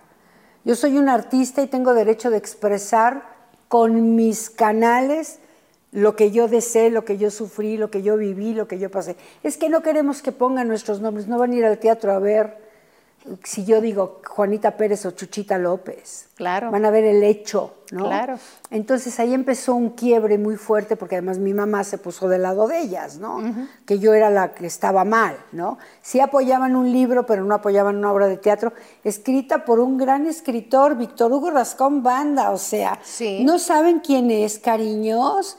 Tomen en cuenta, apunten el nombre, investiguen con quién estoy haciendo lo que me pasó. Bueno, pues ahí empezó todo. Entonces, Ernestina hace el libro, eh, algo de su mal, y eh, eh, ella era muy amiga de este hombre, se me olvida su nombre, caray. Este, Manuel Ávila Camacho. Ávila Camacho, este periodista de medio pelo, sí. ¿no? Que decía que era de los Ávila Camacho. Sí, y no. No, y pues no, eh, un volado de por ahí, ¿no? Entonces ella era muy amigo de, este, de, estas, de Ernestina y entonces él le aconseja que para vender su libro, pues que como que eche ese rollo de que pues de corra el rumor. De que corra el rumor para que se venda un libro. Qué perversión, Laura. Qué perversión, qué maldad, ¿verdad? Qué, qué, tristeza, qué dolor, qué infamia, qué falta de conocimiento a una persona. Claro. Que por, por, eso te dije que yo era muy buena hermana, pero fui hasta ese momento, ¿no? Ahí es donde se rompe la relación con pues, las hermanas, pues, claro. No, bueno, por supuesto. Empezando por ella. Sí, claro. ¿no? Claro. Empezando por ella, porque ¿cómo te atreves, no? Que pasamos un hecho fatídico, que gracias a Dios estamos vivas, que yo luché para sacarte con vida, porque yo podía haber dicho, Pati, yo ya salí, yo agarro a mis hijitos, yo me voy y resuélvanlo como puedan, si lo pueden resolver. Y si no, pues háganse bolas. No, yo dije, no le digan a mis hijos, porque yo necesito que mis hijos sepan hasta que yo la saque con vida. Es un compromiso de alma. Y, encontrarme con eso. Entonces dices, no. ¿Cómo vivieron esto tus hijos, Laura? Porque eran unos adolescentes. Sí, sí, 13 y 15 años. Híjole, pues fue algo muy doloroso, muy doloroso. Afortunadamente el papá, que es un, hombre muy frío, muy pragmático, muy científico, sí. Eh, pues les explicó muy bien lo que significaba un secuestro los sentó y les dijo, a ver, Claudio y Patricio, su mamá está secuestrada, pero esto es un negocio y su mamá es una mercancía. Si no cuidan la mercancía, desaparece y se acaba el negocio. Si le cortan un dedo, una oreja, el negocio ya va perdiendo valor. Entonces vamos a confiar en que cuidan a su mamá. Pero bueno, pues pobrecitos de mis hijos. ¿no? la escuela fue algo muy doloroso. Cierro, les, bueno, esa escena donde yo estoy en la ventana de la casa de mi mamá viendo a mis hijos y digo que mis hijos los veo caminar como, como, autómatas. como autómatas, como que vienen con la mirada baja, viendo el piso, el encuentro con ellos fue algo tremendo. Uno lloraba, uno se me desplomó, el otro se hizo el fuerte. No, muy fuerte. Muy fuerte, muy doloroso. Entonces, de ahí nació el rumor, por esa necesidad de bestseller. ¿no? Muy fuerte. Mis hijitos mis hijitos lindos, preciosos. ¿Cómo reconstruiste tu vida a partir de que logras sacar eh, con vida a tu hermana y regresar a tu hogar con tus ah, hijos? Híjole. ¿Ya estabas divorciada? Sí, ya estaba divorciada, sí. Pues con mis hijos, con su apoyo, con su ayuda, la familia, mi abuela, ¿no? Este, pues pensando más bien en mis hijos. Porque yo lo único que decía es que yo quiero, Dios mío, salvar la vida para terminar de crecer a mis hijos. Están chicos, son unos niños todavía. Sí, un regalo de la vida, Pati. Un regalo de la vida. Un regalo de la vida, sí. Qué fuerte, qué fuerte. Muy fuerte. Así empieza el, el monólogo. sí. No, y además al final fue una obra de teatro con el jefe, con las dos, los dos personajes, este, Ernestina, Laura, el jefe de la banda, que me lo hizo Cosío Divino, y tres secuestradores más. Era una obra de teatro como con cinco o seis personajes. Y nos fue muy bien, y cumplí como ciudadana, porque pues eh, puse un, eh, un lugar, un stand eh, de la Agencia Federal de Investigaciones que daban información, que daban teléfonos. Em, me develaron la placa Felipe Calderón, Margarita Zavala, estaban ahí acompañándome. Pues fue un trabajo intenso. Cuando sucede el que corre eh, tu hermana el rumor de que tú fuiste el autor intelectual del secuestro, ahí empieza un rompimiento, obviamente. Y pasan muchas cosas, pero supongo que rompiste primero con una, luego con otra, hasta que terminaste con tus ex hermanas, digámoslo hasta que terminé con la chiquita. ¿No? Bueno. Pero hay un tema que a mí en lo personal me hizo mucho ruido. Muy lamentable la muerte de tu mamá, pero más terrible se me hizo que tu hermana se casara con el féretro de tu mamá. Qué horror. No, no, no, no, no, no. Una falta de respeto. Ernestina, precisamente, la que, por la que se corre el chisme que yo soy el autor intelectual. Tristísima la muerte de mi madre. Yo estaba en Puerto Rico y cuando me enteré, me dispuse a llegar aquí. Yo estaba distanciada de ellas, porque bueno, ya el secuestro había pasado, ya todo esto había pasado, pero bueno, pues vienes a, despedir a tu madre, ¿no? Porque quieran o no, soy la primogénita. Claro. Yo, o sea, conmigo se rompió ese molde, ¿no? Claro. Y luego empezó el de ellas. Este, sí, fue algo muy triste, ¿no? Como cuando vas a los 15 años y quieres ser la quinceañera. O sea, en lugar de despedir de una manera correcta, porque mi mamá era muy querida en, el medio. ¿Sí? Fue una manager excelente. La carrera de, de, Talía, pues es forjadora de una gran carrera mi mamá, ¿no? Sí. Eh, es quitarle de alguna manera el foco. El protagonismo. El protagonismo. Sí. Pero sobre todo en el último momento, Patti. O sea, qué barbaridad. O sea, bueno, ya se murió mi mamá, pues cancelo la boda, caray, ¿no? Sí. O sea, y me dedico a despedir a mi mamá. No de repente que yo veo en la televisión el cierre de la despedida de una señorona como mi mamá, ¿verdad? Una, una camioneta destartalada con unos botes colgando y, y que vivan los novios. O sea, ¿De qué se trata? En lugar de decir las señoras, Yolanda Miranda Manje está dejando este plano, está cerrando su vida. Y vamos a darle un aplauso, ¿verdad?, de despedida. Esta cosa burda de el amor triunfó sobre la muerte, no, pues si no era competencia. O sea, mi mamá estaba cerrando su ciclo de vida, de una vida. Era tu mamá. Laurita, eh, no sé si es real, pero tengo entendido que llegó a un acuerdo tu hermana con la revista Hola para, para que tuviera, digamos, la exclusiva. Sí, la exclusiva de la boda, que era el otro día de la muerte de mi madre. Sí, también supe eso porque se, estaba, se iba a casar el, el hijo chico de Federica, y yo, como siempre te digo, tratando de conseguir lo mejor para el que menos tiene, ¿no? Y entonces yo hablé con ella y le dije, oye, Titi, ¿por qué no le dejas eso a Itzamna? Que él salga en la revista, échale el, échale el empujón, ¿no? No, no, porque pues no les interesa, les interesa mi boda. Yo sí supe que ella vendió a la revista Hola su boda y, bueno, porque pues ya como no iba a haber boda, después me enteré de algo que es muy triste y muy doloroso, porque salieron las fotografías de mi madre muerta, ¿no? En su despedida, en su cierre de ciclo de vida, eh, y ella casándose sobre sus restos, ¿no? Y salieron en la revista Hola casualmente. Yo me imagino que pues para no regresar el adelanto o el dinero que le había dado la revista.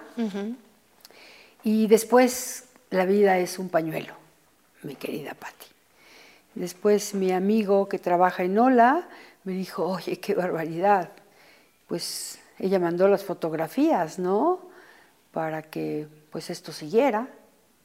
Y pues yo no tengo por qué dudar de mi amigo si es una gente tan importante en la revista, que hace las fotografías y que, y que es mi amigo y que no tendría por qué decirme eso. Claro. Y bueno, y luego viene el motivo del testamento. del testamento, del dinero, de quién estuvo eh, en la casa de mi mamá mientras ella estaba tendida, sacando papeles, rompiendo papeles, abriendo chapas. Dices, ¿quién hizo eso? Qué, pasó, no? O sea, entonces algo muy fuerte, este Pati. Y después en esa en ese, en ese dinero, en esa masa hereditaria, estaba el dinero de mi abuela que trabajó 30 años en Palacio Nacional, que te platicaba, y mi abuela vendió el departamento que cada mes le quitaban dinerito para darle ese departamento, que pues llegó el momento en que mi abuela dijo, pues ese departamento ya no lo necesito, lo voy a vender. Y entonces le dijo a mi mamá, Yolandita, toma este dinero del departamento y guárdamelo tú. Cuando yo necesite, pues tú me vas dando. Te lo pido, claro. Y pues nunca necesitó porque siempre estuvo conmigo, o sea, no necesitaba mi abuela dinero porque afortunadamente pues siempre tenía solucionada la vida mi abuela, ¿no? Muere mi madre y entonces como al mes y cacho de que yo le hago una misa a mi mamá, que no fue ninguna de ellas, ¿no? Ninguna de ellas no acompañó ni a mi abuela ni a mí a la misa de un mes de mi madre. Porque una dijo que no quería eh, ver periodistas, otra dijo que, que a Petra le dan calambres y no se presentaron. Entonces en esa misa estaba eh, una amiga de mi abuela, mira mi abuela, allá cerrando puertas. Sí. Estaba una amiga de mi abuela eh, eh, de La Paz, Baja California, porque mi abuela y mi madre son de La Paz, Baja California. Entonces me dijo, oye, ¿por qué no me prestas a tu abuelita? ¿No quieres que cuente abuelita o sí? sí, sí quiere. ¿Por qué, no, ¿Por qué no me prestas a tu abuelita que me la llevo a La Paz? Le dije, sí, cómo no, llévatela con su nana. Bueno, se fue a La Paz mi abuelita fue en el, en el Inter donde hacen las paellas en Acapulco. Sí. Yo me fui con mi hijo Claudio y su novia, nos fuimos a Acapulco a las paellas. Entonces, de repente el domingo me hablan las de la familia alemán, que son como familia, que las queremos de siempre. Y entonces me hablan y me dicen, Laurita, acabamos de tener un problema con tu abuela. Se cayó y estamos llevándola al hospital. Dije, ahorita voy para allá. Yo estaba en Acapulco. Dije, ahorita voy para allá. Hagan lo que ustedes consideren necesario hacer, porque somos familia y sé que van a hacer lo mejor para mi abuela, lo que harían con su madre o con su abuela. Claro, claro. Entonces yo en ese momento, pues inmediatamente dije, le hablé a Claudio y le dije, Claudio, nos tenemos que ir, algo le pasó a tu abuela, se la están llevando al hospital y yo pues tengo que ir a La Paz. Sí, mamá, que no sé qué. Bueno, ya vamos a La Paz. Pido un favor muy importante, eh, eh, pero muy importante, muy serio, ¿no? Digo, por favor, este acaba de sufrir, no quiero que me den dinero ni que me paguen nada, pero sí que me abran puertas, ¿no? Porque yo voy a, ahorita por mi abuela.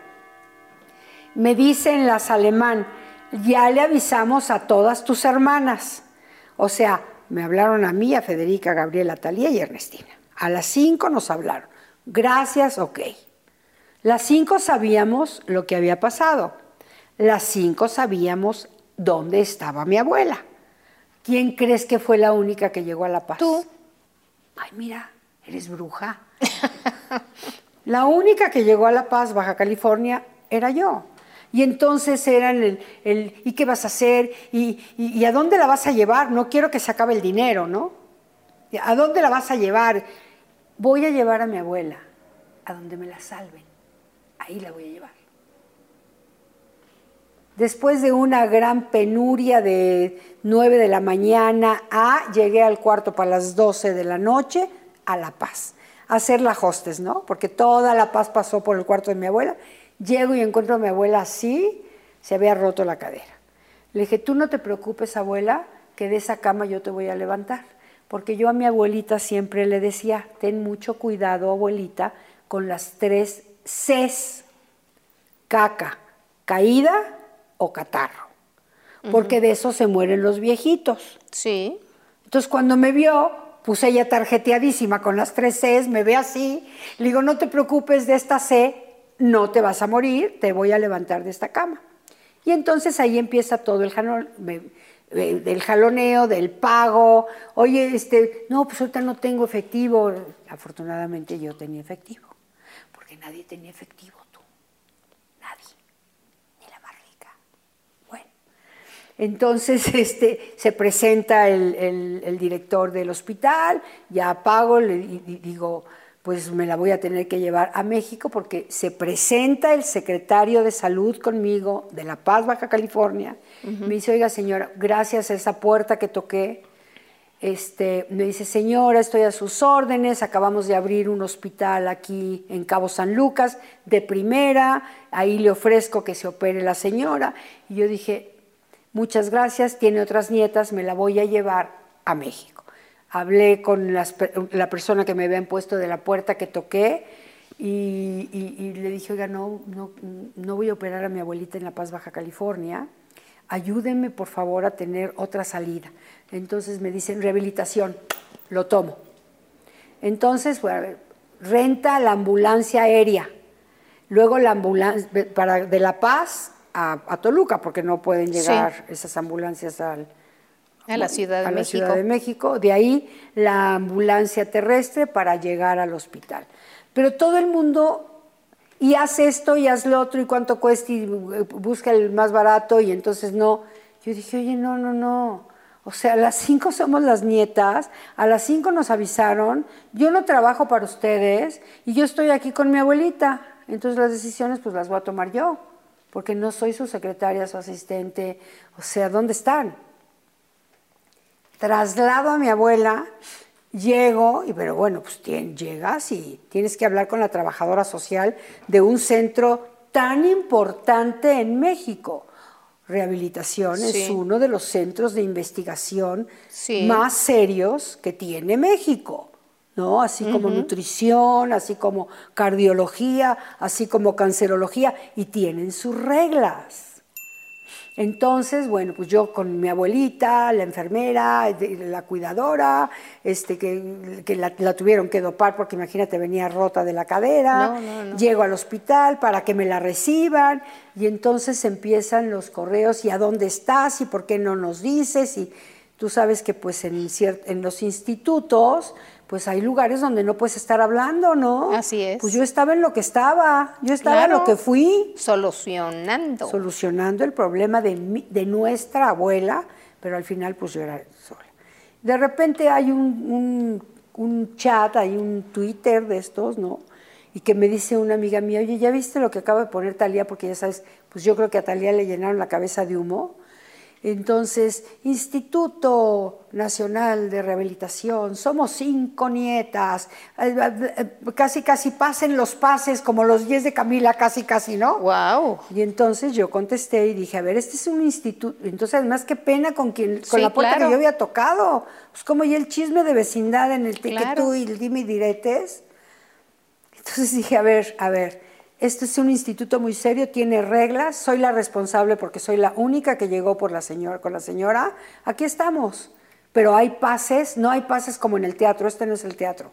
O sea, aquí hay dos pases, yo que soy la responsable y quien venga que tiene que hablar conmigo, le guste o no le guste, tiene que hablar conmigo para que yo le dé el pase y puedan entrar. O sea, aquí no es, o, o sea, Claro, claro. Bueno, pues así. Me acuerdo que cuando mi abuela entró a, operación decía, pero ¿por qué me desprecian tanto? Entonces, muchos dolores y muchas cosas, mi querida Patti, que van formando una escalera, ¿no? Entonces, yo digo, pues mi abuela aquí tirada, con la cadera rota, es que todo el mundo pensando en yo soy Juan Camané y bueno, pasa. Saco a mi abuela, nadie la va a ver, yo saco a mi abuela, me la traigo aquí, de repente hablo un día con Talía y le dice, oye, mijita, pues a mí me da mucha pena con la... Yo, gracias a Dios, todo el movimiento me salió como en medio millón de pesos. Qué bueno que los tenía. Sí. Porque si no, nadie tenía. No había, ¿no? Ni siquiera de la herencia de mi mamá. Ni siquiera el dinero de mi abuela que estaba en esa masa hereditaria, ¿no? Entonces me- le dice mi abuelito, oye, me da mucha pena con Laura, que ha gastado un dineral, que ella es la única que se está haciendo responsable de mí, devuélvanme el dinero de mi departamento que yo le di a tu mamá a guardar, porque necesito mis medicamentos. Entonces ellas dijeron, bueno, el departamento, pues vamos a darle 50 mil pesos cada una. Federica, Gabriela, Ernestina, Talía. Y claro que contaban con mis 50 mil pesos. ¿no? Entonces le querían devolver 250 mil pesos a mi abuela. Y dije, a ver, señoras, no, esto no es ético, esto no es moral, esto no es tener conciencia con la más grande de su familia. 250 mil pesos no cuesta el departamento de mi abuela. Vamos a hacer una proyección bancaria de cuánto ganó de ese día a esta fecha y ese es el dinero de mi abuela. Y yo también doy mi quinta parte, aunque yo ya gasté medio millón de pesos, no importa, nadie ha puesto nada, pero está bien. O vamos al departamento a tocar, decir, ¿cuánto cuesta este departamento que era de mi abuelita hace tanto tiempo? Ahorita, ¿cuánto cuesta? Eso es el dinero, eso es ética. Claro. Con tu abuela.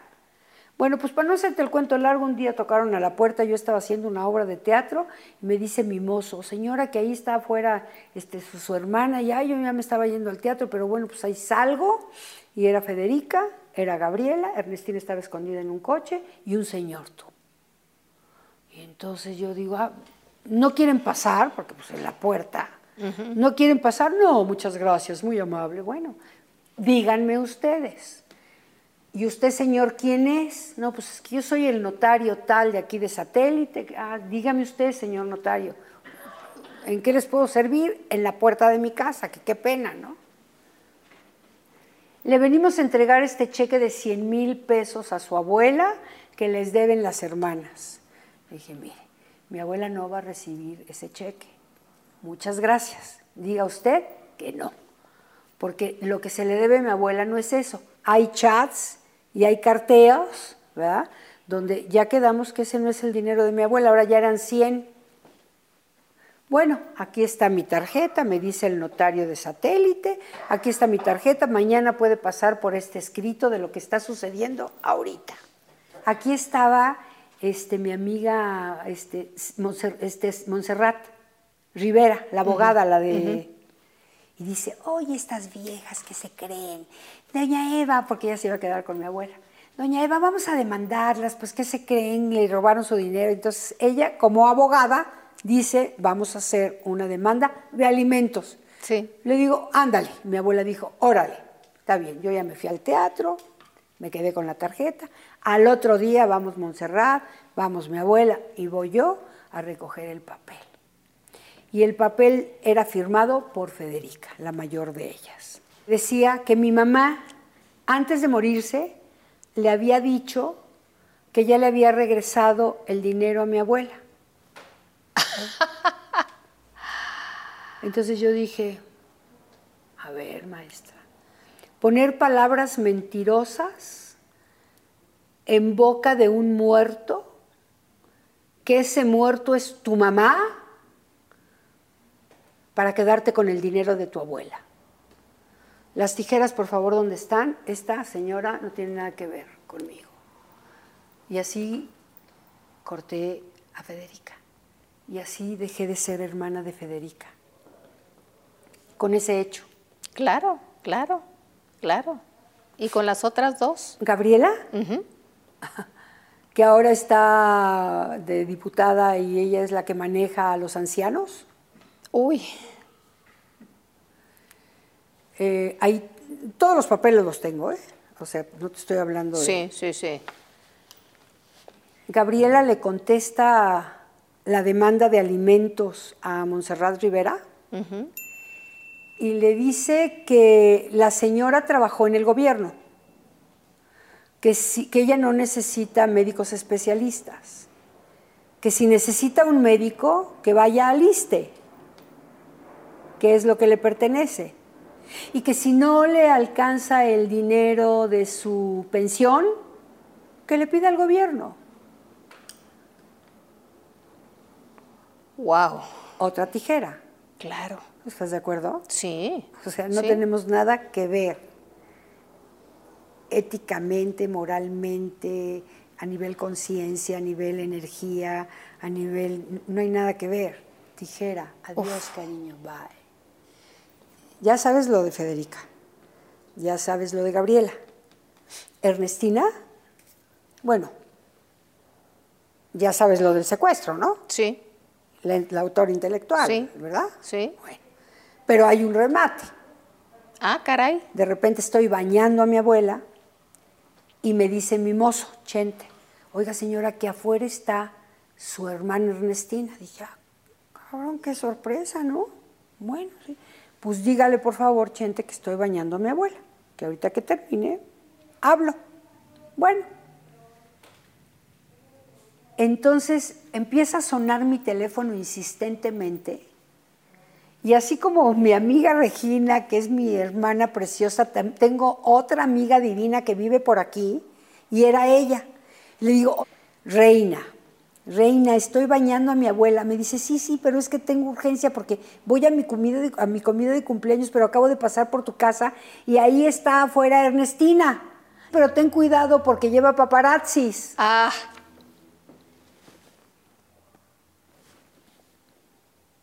qué barbaridad. Entonces yo con chongo y todo, bueno, hay hasta portada de esa revista que te estoy platicando, yo me subo a la azotea de mi casa con mi maquinita y yo los paparazzeo a ellos. Entonces salgo y le digo, sí, dime. Quiero hablar con mi abuela. Hay un ramo de flores y un pastel. Quiero hablar con mi abuela. Sí, cómo no, pero antes tienes que hablar conmigo, maestra. No, tú no eres mi abuelita. No, pues claro que no soy tu abuelita, maestra. Pero curiosamente, el timbre de la puerta que estás tocando es el de mi casa. Y en mi casa está bajo mi cuidado mi abuela, con la que quieres hablar. Así es que si no hablas primero conmigo, pues no vas a hablar con mi abuela. Entonces ella después hablé con el periodista y dice, es que íbamos a hacer la nota de que tú eres tan mala que ella va a tocar a tu puerta y tú no le abres la puerta y no la dejas ver a tu abuela. Entonces obviamente la- el- el- el- las, las flores y el pastel pues acabaron ahí afuera, ¿no? Sí, claro. Entonces ya ahora sí definitivamente volví a sacar mi tijera de esta y la volví a cortar, ¿no? Claro, ¿Dónde ¿no? dice No. que hay que resistir? ¿Dónde dice que hay que soportar, No. que te avasallen? ¿Dónde dice que tienes que estar abajo de las coces del caballo, siendo maltratada como película del niño héroe con la bandera? No, ¿por, por qué? ¿Y con Talía? Ay, mi amor. Pues con Talía acaba de ser reciente, ¿no? Mira, yo agradezco muchísimo a Talía que ella de alguna manera económicamente se hacía presente eh, con toda la enfermedad y con todo lo de mi abuela, porque pues era su obligación, ¿no? Sí. Ella fue la única que devolvió la parte del dinero del departamento de mi abuela. Yo no sé, yo me imagino que lo hizo por amor o no sé por qué, ¿no? Entonces, cuando mi abuela muere, bueno, yo le dije, oye, vas a venir, no porque el COVID, oye, vas a venir a despedirla, no porque el cumpleaños de mi hija, y digo, pues no quiere nada con mi abuela. A lo mejor era para callarme la boca, porque pues como yo digo todo, pues porque está bien, la gente tiene que saber lo que pasa. Claro. Entonces dice, es que tú hablas todo el tiempo, no, pues la gente me pregunta y yo contesto. ¿No? Entonces esta señora, no sé cómo decirle, Andrade, este, empezó a decir que se me había acabado mi, mi minita de oro, porque yo era mantenida de su amiga, de Talía, y que entonces ya no iba a recibir dinero, que ya ahora ya, ahora sí me, me tenía que poner a trabajar porque pues ya no me iba a mantener Talía, ¿no? Que daba tanto dinero para... Dice, no, perdóname, mi amor. O sea, aquí nos compartíamos los gastos. Es más, ya los últimos meses ya ni cuentas hicimos y ya todo corrió por mi cuenta. Entonces yo le dije a Talía, le dije, oye, para tu amiguita, ¿no? Tú nunca me has mantenido ni tienes por qué mantenerme. Yo trabajo desde hace muchos años y yo te abrí la puerta de esto, de lo que ahora vives y de lo que eres famosa. Y yo ya era Laura Zapata antes de que tú entraras a este medio. Entonces, para a tu amiga, habla con ella y dile que se calle, porque tú nunca me has mantenido. Es, di la verdad. No te estoy pidiendo que digas una mentira. Y entonces me dice, pues habla tú con ella. Digo, no, pues yo ni la conozco, yo no tengo que hablar con ella, es tu amiga. Y ella con esta gala de que es tu amiga, pues está diciendo esto, ¿no? Y si no quieres hablar con ella, pues haz una nota diciendo la verdad, que tú no me mantienes ni nunca me has mantenido, porque yo no tengo necesidad de que nadie me mantenga, porque yo trabajo, he hecho un nombre y mi nombre vale y mi nombre cuesta y mi nombre pesa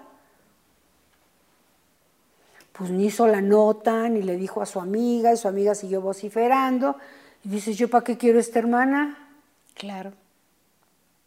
Entonces saqué mi, mi cuarta tijera y corté. Esos han sido mis cierres a favor de mi persona, a favor de mi abuela, a favor de su honor, a favor del mío, y me salí de ese basurero. Para retomar a la Laura que yo soy, antes de querer que entren, ayudarlas, que las conozcan. No, mi amor. Yo empecé mi carrera, y tú me lo preguntaste, siendo la revelación de la televisión, el mundo de juguete, siendo una chavita. Sí. Y la revelación de teatro clásico, esa soy yo. Y por los basureros se como diluyó mi imagen, como que se diluyó mi carrera. Entonces estoy ya puesta para retomar a esa Laura de teatro clásico, de la Compañía Nacional de Teatro, dirigida por los mejores directores de teatro, clásico, comedia musical, drama, aplausos, premios, reconocimientos. Me salí del basurero, mi querida Patti. Qué maravilla. ¿Con qué novela iniciaste eh, el mundo de las telenovelas. Ah, ok. El mundo de las telenovelas con Mundo de Juguete. Mundo de Juguete. Con Mundo de Juguete en 1977, que terminé la carrera de teatro. ¿Y cómo llegaste a Televisa? No, bueno, pues cuando terminé la carrera de teatro, yo dije, ¿cómo, qué hago en esa época? La XCW, este, pues era, la radio era muy importante. Yo hice muchas radionovelas eh, estaba el esposo de Jacqueline Andere, era el director de, la XCW. ¿Cómo se llamaba, hombre? Unzaín. Fernández Unzaín. Yo llegué a la oficina de Fernández Unzaín con unas fotos divinas, ¿no? ay, le traigo mis fotos. Me dijo, no, niña, aquí no se necesitan fotos. Aquí se necesita tener voz y tener talento. Háganle una prueba a esta niña, por favor.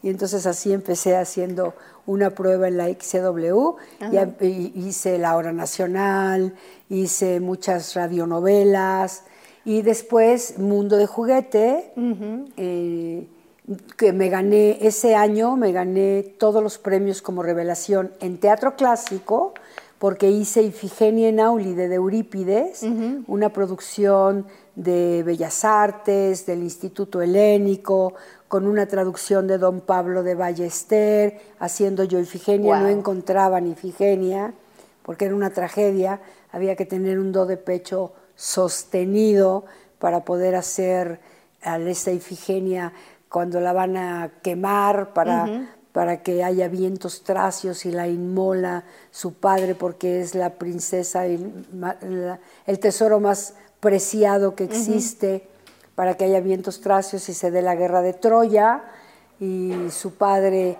eh, Agamenón la inmola, ¿no? a, la, a, la, eh, a, la, diosa, que, que, era Lilia Aragón, la diosa dorada. Meche Pascual era Cliptemnestra y Rafael Llamas era Agamenón, sí. Entonces me, dan el premio como revelación en teatro clásico y me dan el premio como revelación en televisión, haciendo una chica, una chica de la secundaria de, Mundo de Juguete. De Mundo de Juguete. Así empecé. Y empezó una carrera pues muy fuerte en cuanto al mundo de las novelas. Así es. Y de pronto eres la villana consentida de las novelas. Ajá, la villana de la televisión. La gente me conoce en todo el mundo, aunque mi extracción es teatral, ¿no? La gente me conoce en todo el mundo por las villanas que desempeño en la televisión. Además, la primera villana amada Sí. Porque la gente me ama Sí, sí. siendo villana. Y eso me gusta porque pues voy, voy a muchos países, a Rumanía, a Hungría, me conocen en todos esos países, ¿no?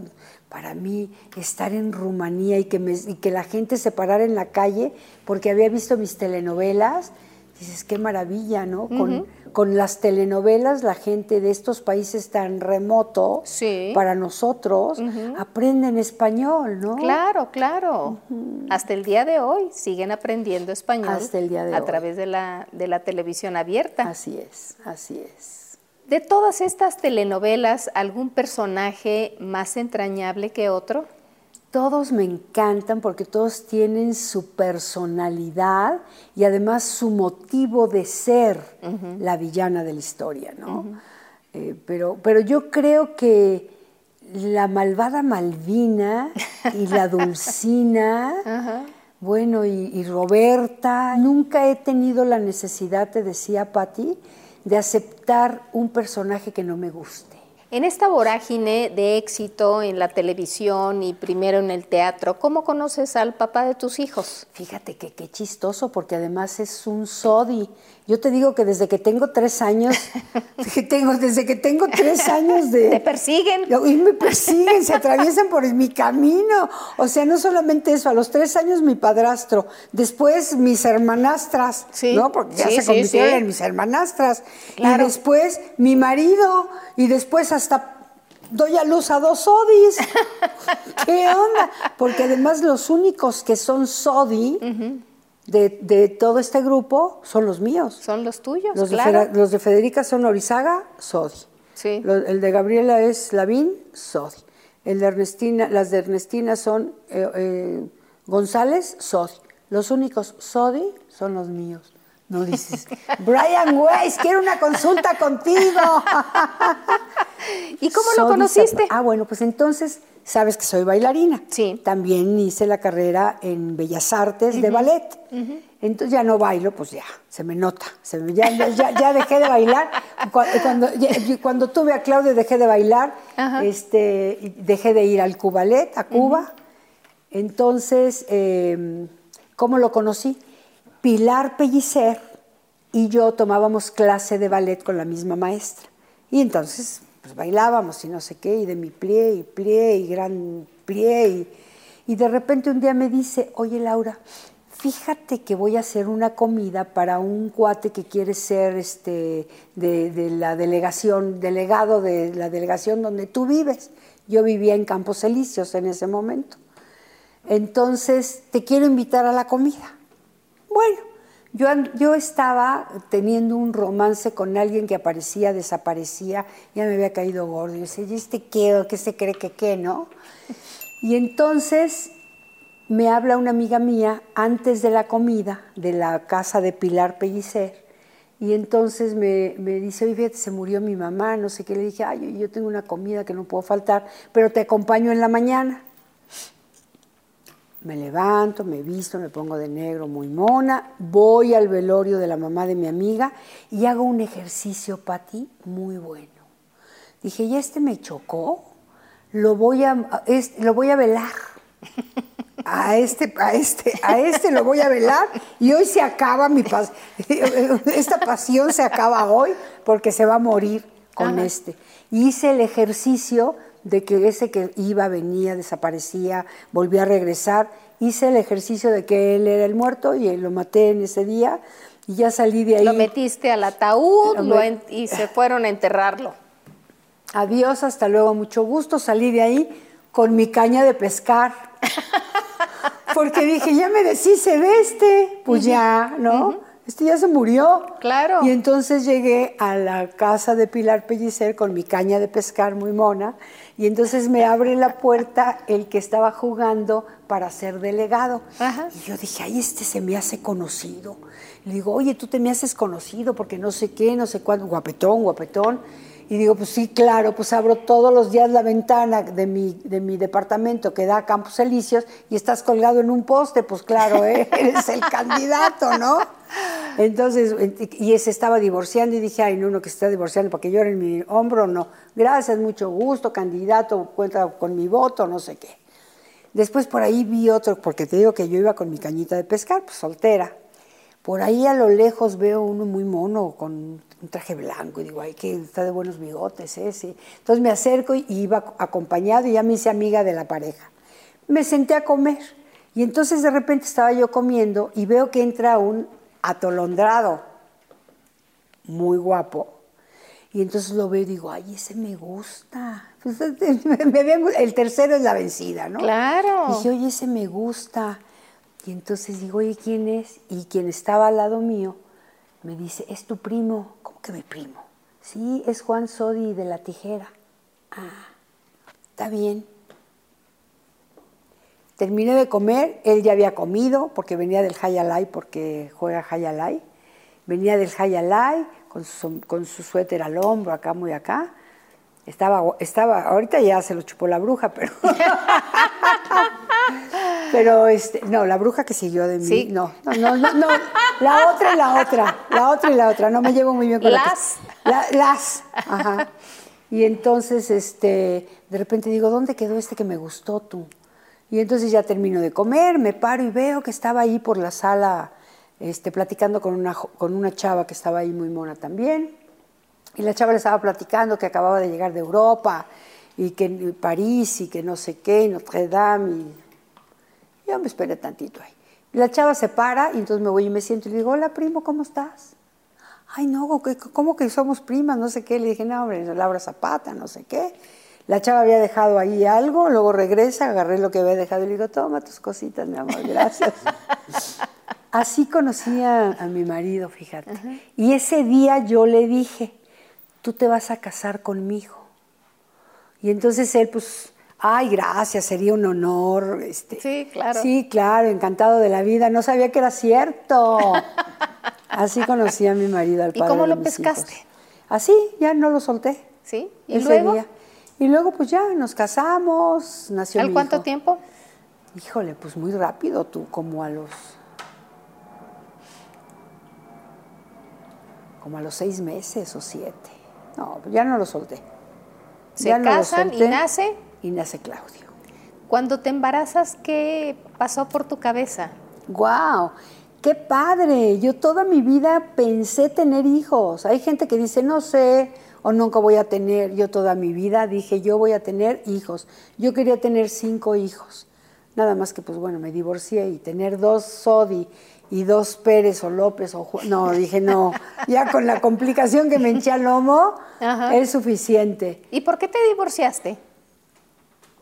Al final, fíjate que yo me llevaba muy bien con él.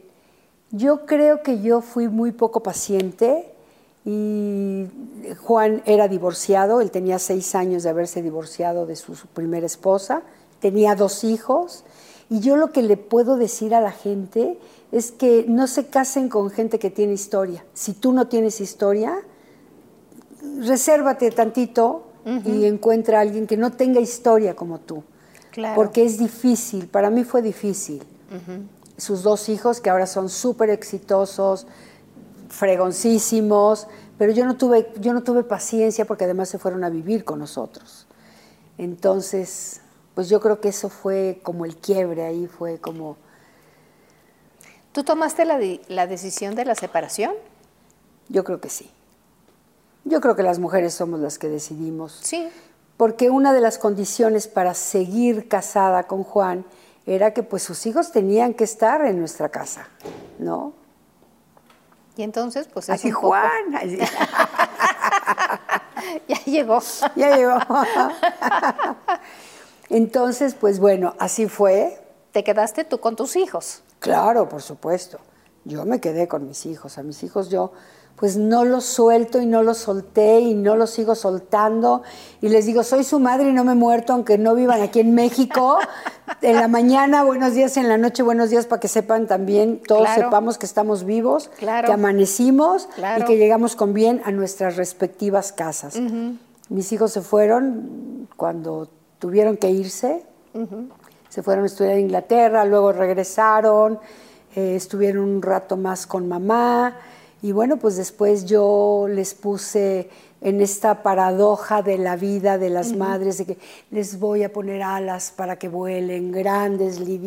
Y cuando vuelan, dices, ¿qué, qué, qué pecado cometí contra vosotros naciendo?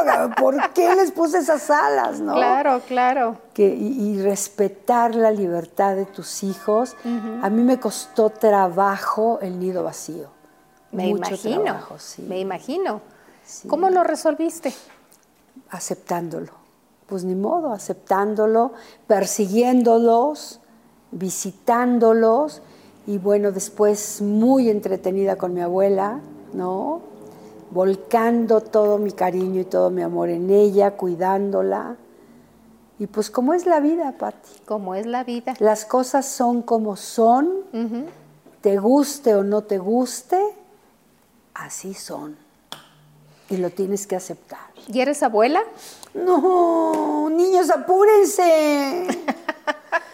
o sea, soy abuela de perros y gatos. Oye, ¿qué es esto? Esto no, No. es, esto no es normal, esto no, es decente, ¿verdad? No, no. Eh, los, los hijos que no tienen hijos son egoístas. Es egoísmo. ¿Y tú sigues en buena relación con el papá de tus hijos o Sí, sí, X? sí, nos vemos y nos vemos y a los 15 minutos de que nos vemos y estamos cenando, me acuerdo por qué me divorcié de él. y entonces digo, tenía razón Zapata a los 15 minutos, pero bueno, trato de terminar la cena en buenos En paz. términos, en paz. Claro, en paz. Salud. Este año estuviste ocho meses fuera de México, Ocho meses. en Colombia. trabajando ocho meses, fíjate, Pati. ¿Qué Yo creo hiciste? que mi abuelita, yo creo que ha de haber dicho, para que esta salga de la casa, deje de llorar. de- por, todavía entras a la habitación de mi abuela y huele a ella. O Claro, sea, está su esencia. claro, claro. Yo creo que mi abuelita dijo, como la conozco también, además mi abuela se murió el 24 de junio. Y yo tenía viviendo aquí también a mi maestra de canto, que vino a estar conmigo y estuvo viviendo conmigo como nueve meses. Y el 24 de junio se muere mi abuelita y mi maestra se muere el 30 de julio. Uy. Entonces me quedo... Duelo, Sí, doble duelo. sí, pero yo creo que están trabajando y sáquenla de ahí, por favor. Entonces en enero estuve en Perú haciendo la película La peor de mis bodas y la hice rápido porque Sí. yo tenía ya el compromiso para irme a Colombia a hacer Top Chef VIP y estuve de febrero a julio en Colombia haciendo Top Chef VIP, llegando a la final. Y me gustó mucho este ejercicio porque aprendí. A mí la cocina me encanta y yo decía, ay Dios mío, yo quisiera unas clases de cocina. por-". ¿Y te las dieron? Y me las dieron y, ¿Y además, aprendiste? y además me pagaban. ¡Ay, qué, maravilla! Entonces me conseguí un chef maravilloso, que es el chef que hizo ganar a las cuatro últimas personas que ganaron Top Chef VIP, eh, Jaime de Humo Negro, y le hablé por teléfono, me puse de acuerdo con él y salía yo del programa y me iba a tomar mis clases. Entonces aprendí muchísimo. Fue un gran ejercicio para mí. Ahora quiero hacer un libro de cocina. Deberías. Voy a hacer un libro de cocina, claro. pero además este libro de cocina con todo lo que no se vio tras la pantalla. Claro. Eh, que fueron cosas muy fuertes, porque me encuentro en un ejercicio nuevo. La televisión ha cambiado, sí, ¿no? sí. Yo vengo de hacer telenovelas, de hacer programas, de hacer comedia, pero resulta que ahora están los eh, reality shows, que Sí. esto es un reality show. Sí, La pero gente- antes de eso tú hiciste uno que creó una polémica tremenda con la Pasquel, con contigo, obviamente, con eh, Lucía, y me falta una. Ay, sí, que, oye, pero lo- Lorena Herrera, Lorena. pero hay un nombre que no se puede pronunciar, ni Ah, tú ah, ni yo. Tienes razón. La lengua. la innombrable. La innombrable, qué Sí. cosa, ¿verdad? ¿Cómo recibiste eso? Porque No, no, cuando no, tú veías ese programa se veían en convivencia, sana convivencia. No, no, no, no, no. Ya en el tercer capítulo, ella dijo, yo no quiero volver a grabar con Laura Zapata. No. Sí. Porque yo no, porque yo no me ponía de tapete, no, pues yo ya evolucioné. Hay personas que son tapetes todavía, pero hay Sí. que evolucionar de Sí, tapete claro. a ser humano, ¿no? Claro. Y entonces, este, eh, desde el tercer capítulo dije, ya no quiero nada con Laura Zapata, pues porque soy una mujer incisiva, Sí, pues porque sí, puedo, sí. puedo platicar, puedo comentar, puedo, o sea, Y tienes buena conversación, tengo neuronas. porque eres una mujer culta. Y tengo neuronas que todavía hacen sinapsis y sus patitas todavía funcionan, ¿no? Y de repente, pues la- hay, hay personas que se miden contigo. Y Claro. entonces eso, eh, yo creo que ahí empiezan las guerras. Cuando las personas no reconocen al de enfrente como qué fregona eres, qué talentosa eres, cuánto te admiro, qué Sí. carrera tienes, Sí. yo te aplaudo, siempre cuenta conmigo, ¿no? Cuando alguien no es capaz de ver al otro como un ser independiente, exitoso y triunfador, pues entonces ahí empieza una serie de molocotonches tú, inexplicables, Sí, ¿no? sí, sí. Entonces fue, fue algo, algo triste, algo triste porque de alguna manera yo consideraba que éramos amigas, claro, nunca habíamos trabajado, ¿no? Ah, Y entonces ahí empezó como una guerra, algo muy loco, y acabamos la Pasquel y yo demandadas. Dices, no, pues espérame tantito. Y luego volvieron, me- nos volvieron a llamar. ventaneando también. Ustedes también. ¿Y ustedes por qué tan.? O sea, oye, no. No me preguntes. Inexplicable, ¿no? ¿Qué dices? Pues, ¿qué será? ¿Será ti? O sea, no, ya iba a decir una cosa. Andará con un abogado, una abogada, no, sé no- qué. no sé. tengo idea. No sé, pero que- bueno, ¿y habrá una segunda parte de esa serie? Sí, ya, ya, ya empezaron a grabar una segunda parte. ¿Y aceptaste? No, no, no, mi amor, no, no, no. Y mira, ya llegué a una edad, mi querida Patti, en la que selecciono y elijo mis batallas. Claro. O sea, realmente ir a una batalla insulsa, sin contenido, a una batalla absurda, la verdad no se me antojó. Pues no. O sea, hay pasteles que dices, ay, quiero comerme esa rebanada de pastel. Y hay otros pasteles que- que dices, ay, no, muchísimas gracias, muy amable. No, no, Paso sin ver. Claro. Entonces, pues, pasamos sin ver la pasquel y yo, ¿no? Sí, no. Y fíjate que qué bueno. Claro. Porque me vino otro proyecto de veras padrísimo. En el Ah, que ¿de estuve- veras? Claro. ¿Similar? Secretos de villanas. No. ¿Cómo no. ves? Y vas a hablar de tus experiencias de villana. Es otro Pero eres show. una, eres una villana adorable porque la gente te quiere en la calle. Claro. No te insulta, ¿o sí? No, no, de ninguna Ah. manera. Me, me insultan los, los, los mandados, los pagados, los, que Ah, ellos- claro. los haters, ¿no? Sí, sí, Esta sí. modernidad, ¿tú qué ¿Qué onda? tal? Bueno, pues así, así mis reality shows, ¿eh? Pero muy contenta porque pues tengo mucho trabajo, Patti, estoy contenta.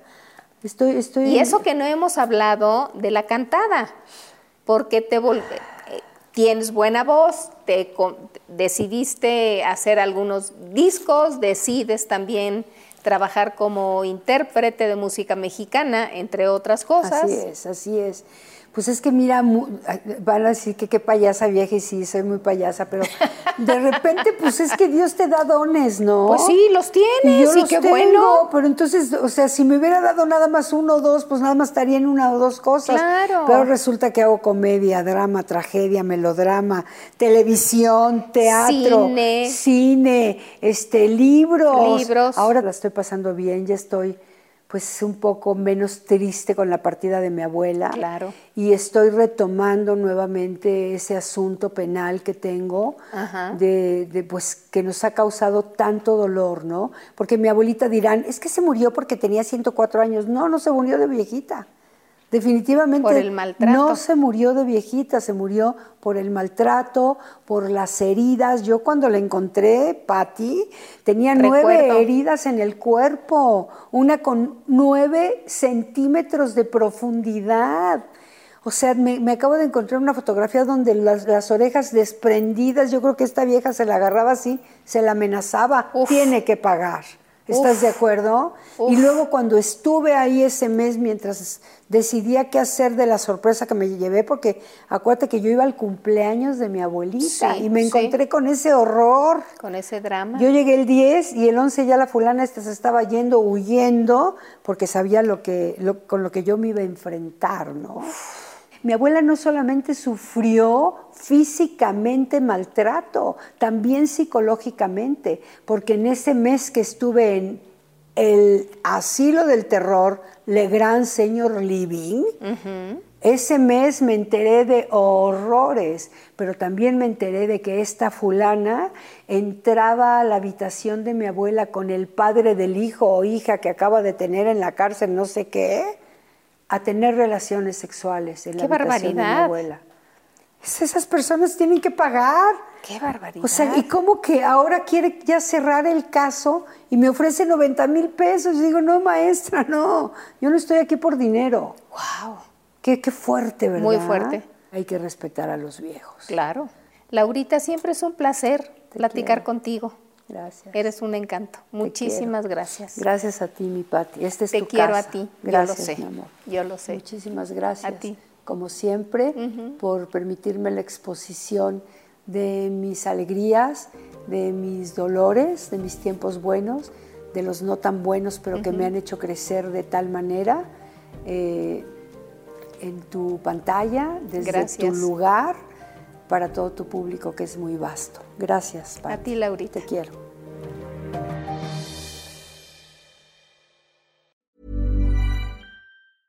Even when we're on a budget, we still deserve nice things. Quince is a place to scoop up stunning high-end goods for 50 to 80% less than similar brands. They have buttery soft cashmere sweaters starting at $50, luxurious Italian leather bags, and so much more. Plus, Quince only works with factories that use safe, ethical, and responsible manufacturing. Get the high-end goods you'll love without the high price tag with Quince.